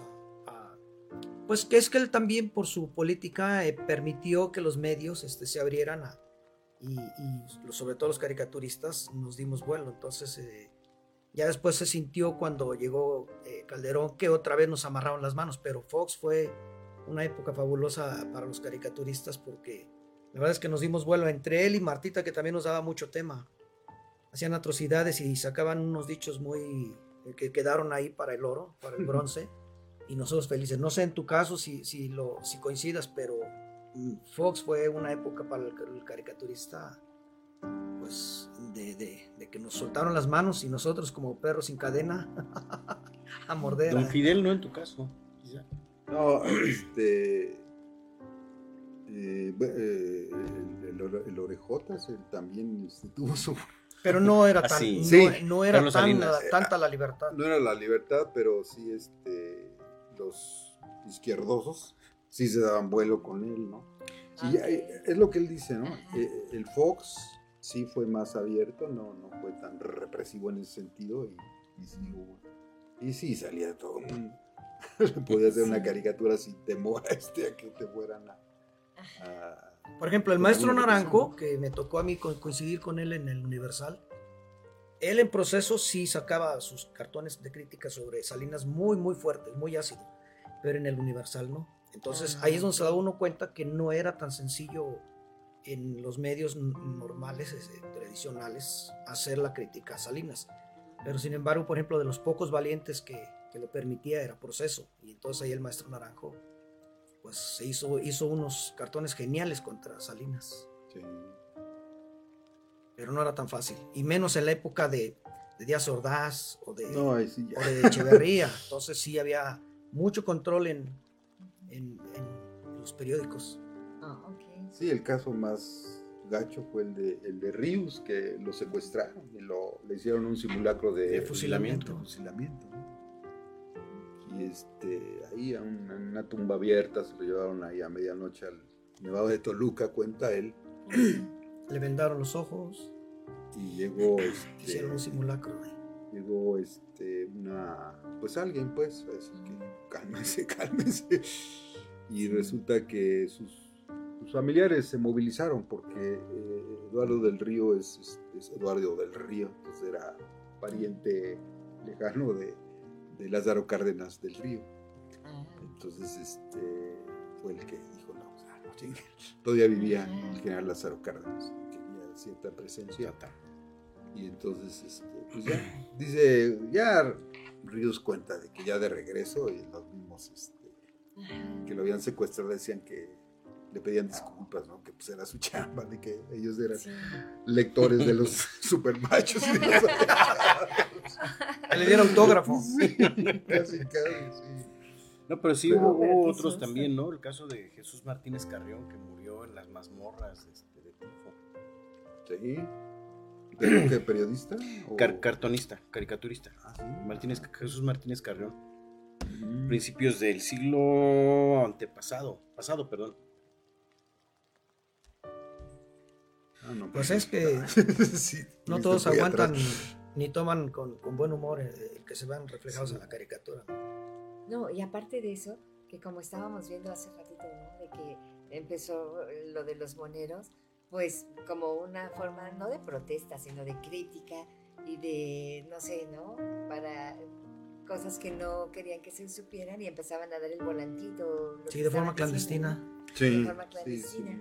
Entonces yo creo que por eso de repente se veía así como, como que, no sé, prohibido. Y creo que lo prohibido luego gusta más, ¿no? Sí, claro, qué bonito cartón ese, ¿eh? Sí. Es de, de Omar. Para los que todavía creen en los reyes. En los reyes, en reyes. En Rafa Reyes. se quedarán esperando su regalo. ¿Es Rafa Reyes? Sí, Rafa Reyes. Oye, mira. Sí, cuando entró a, a prometió regalos y pues, los eh, habitantes de gente quedado esperando. Es que solamente ellos creen reyes. Oye, no podemos hablar de los reyes. no podemos hablar de los reyes que hay muchos niños viéndonos. Ah, ¿Te que siempre decían así en los programas, no? No hablan de los reyes que hay muchos niños. No, no, pero no, de verdad para mí se me hace un trabajo muy interesante, muy muy padre, ¿no? Porque aparte de que es, es este, como decían, craneal, que yo por eso salió la de la pregunta, porque dije, ¿tienen códigos? No. Eh, hablando de regalos, porque también este, este cree en Santa Claus, eh, eh, el paquete económico, él pedía que es el secretario de gobierno, nuestro secretario de gobierno, pidiendo que se pusieran de acuerdo el gobernador y los diputados. Ahí sacando el paquete, ¿no? Y en el paquete económico, pues, este, resulta que el paquete, el regalo estaba vacío. Nos quedamos esperando. Oye, mira.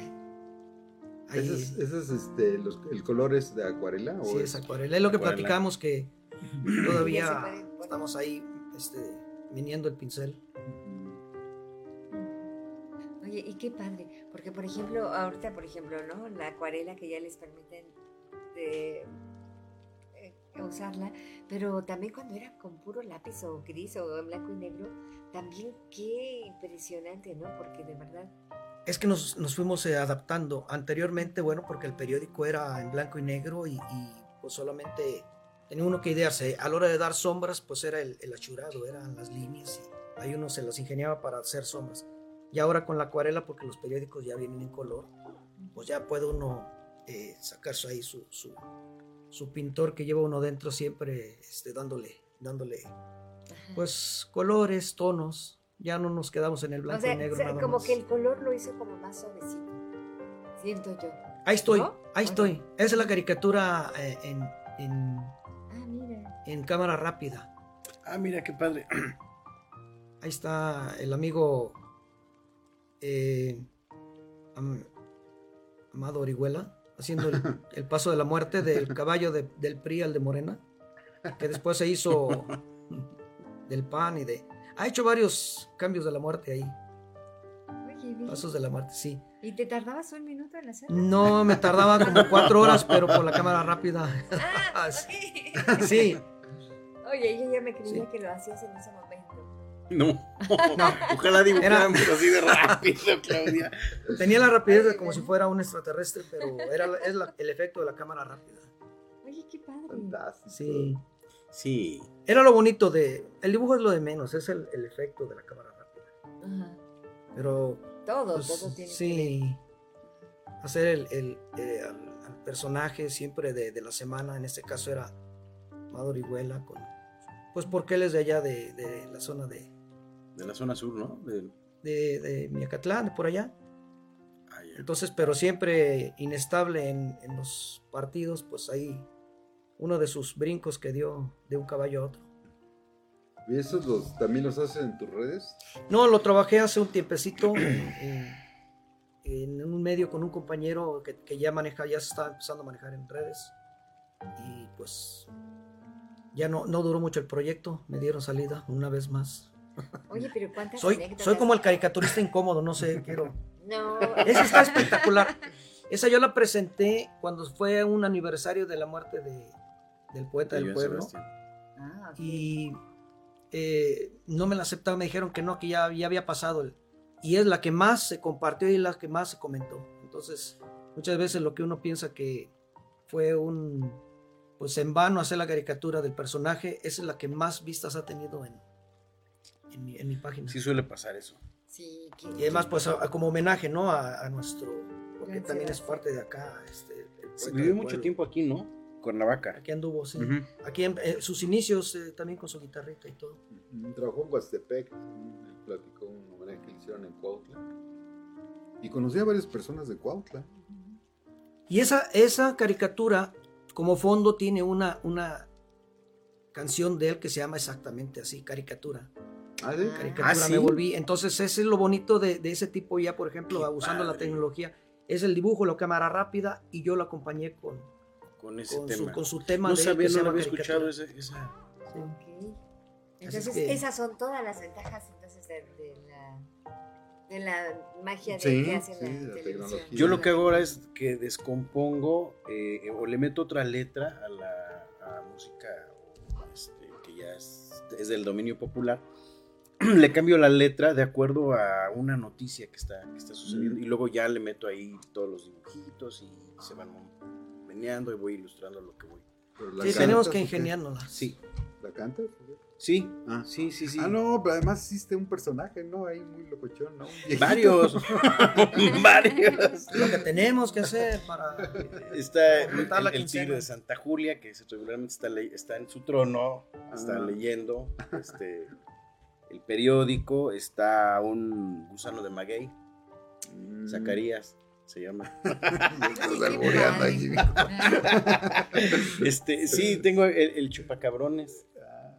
Son varios, son varios personajes que tengo ahí que ya este. Y voy, voy cambiando, cada uno tiene una, una dinámica distinta cada ocho días. Entonces. Ay, qué padre. Y ahí va. Sí, ya ves, no te veniste No, no, no, yo, no, Oye, ibas a contar una anécdota o que tenemos. Eso ya lo conté, Claudia, desde que coincidimos, eh, Omar y yo, en el, en el, mismo tema de. Ay, qué vaciado. Es que le estaban contando que les pasó. Bueno, tú Sí, lo que pasa es que hoy, eh, ah, perdón, ayer nos pasaron lo, lo que es el, los adelantos de, la, de las noticias. Uh -huh. Y curiosamente no solo agarramos el mismo, la misma noticia, sino que hicimos casi, yo iba a hacer la caricatura como más o menos como la hizo Omar, pero a último momento me decidí por hacerla de distinta forma. Si no hubiéramos salido igual, ¿eh? Sí, el mismo personaje y la misma idea. Sí. sí. Qué vaciado. Qué vaciado. A ver, chicos, teléfonos, ¿dónde los podemos localizar? Si queremos. O, no, nos van a estar jodiendo los ah, funcionarios, ¿no? a ellos no se les puede localizar. ¿Algo más que quieran decir? Estamos a cinco minutos de terminar Yo en Facebook, Omar Díaz Trujillo, ahí normalmente no hago. Eh, no subo fotos del restaurante y el platillo que me comí yo normalmente son trabajos, caricaturas que quedan por ahí que están eh, pues muy eh, adecuadas al, tema eh, actual y lo, lo, lo, plasmo. Entonces, en Facebook normalmente ahí estamos. Ok. Miguel. Yo en Facebook estoy como Miguel Ángel, entonces así es secas. Ok.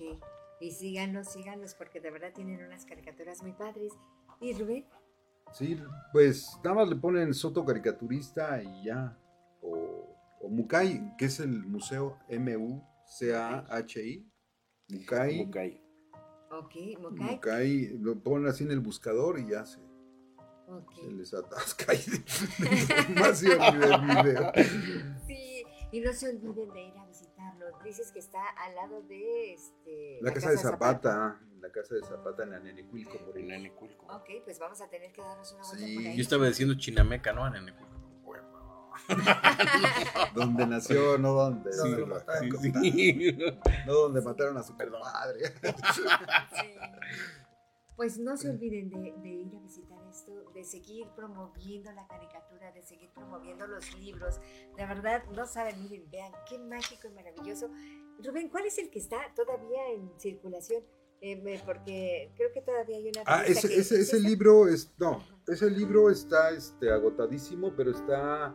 Lo pueden descargar gratuitamente. Ah, ok. Me, me escriben a, este, a, mi correo mukai, les decía M-U-C-A-H-I, mukai arroba gmail, y les damos la, la, liga para que lo descarguen gratuitamente. Okay.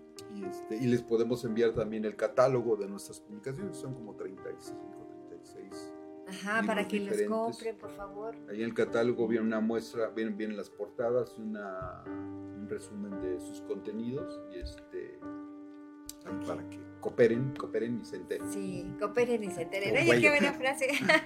cooperen y se enteren.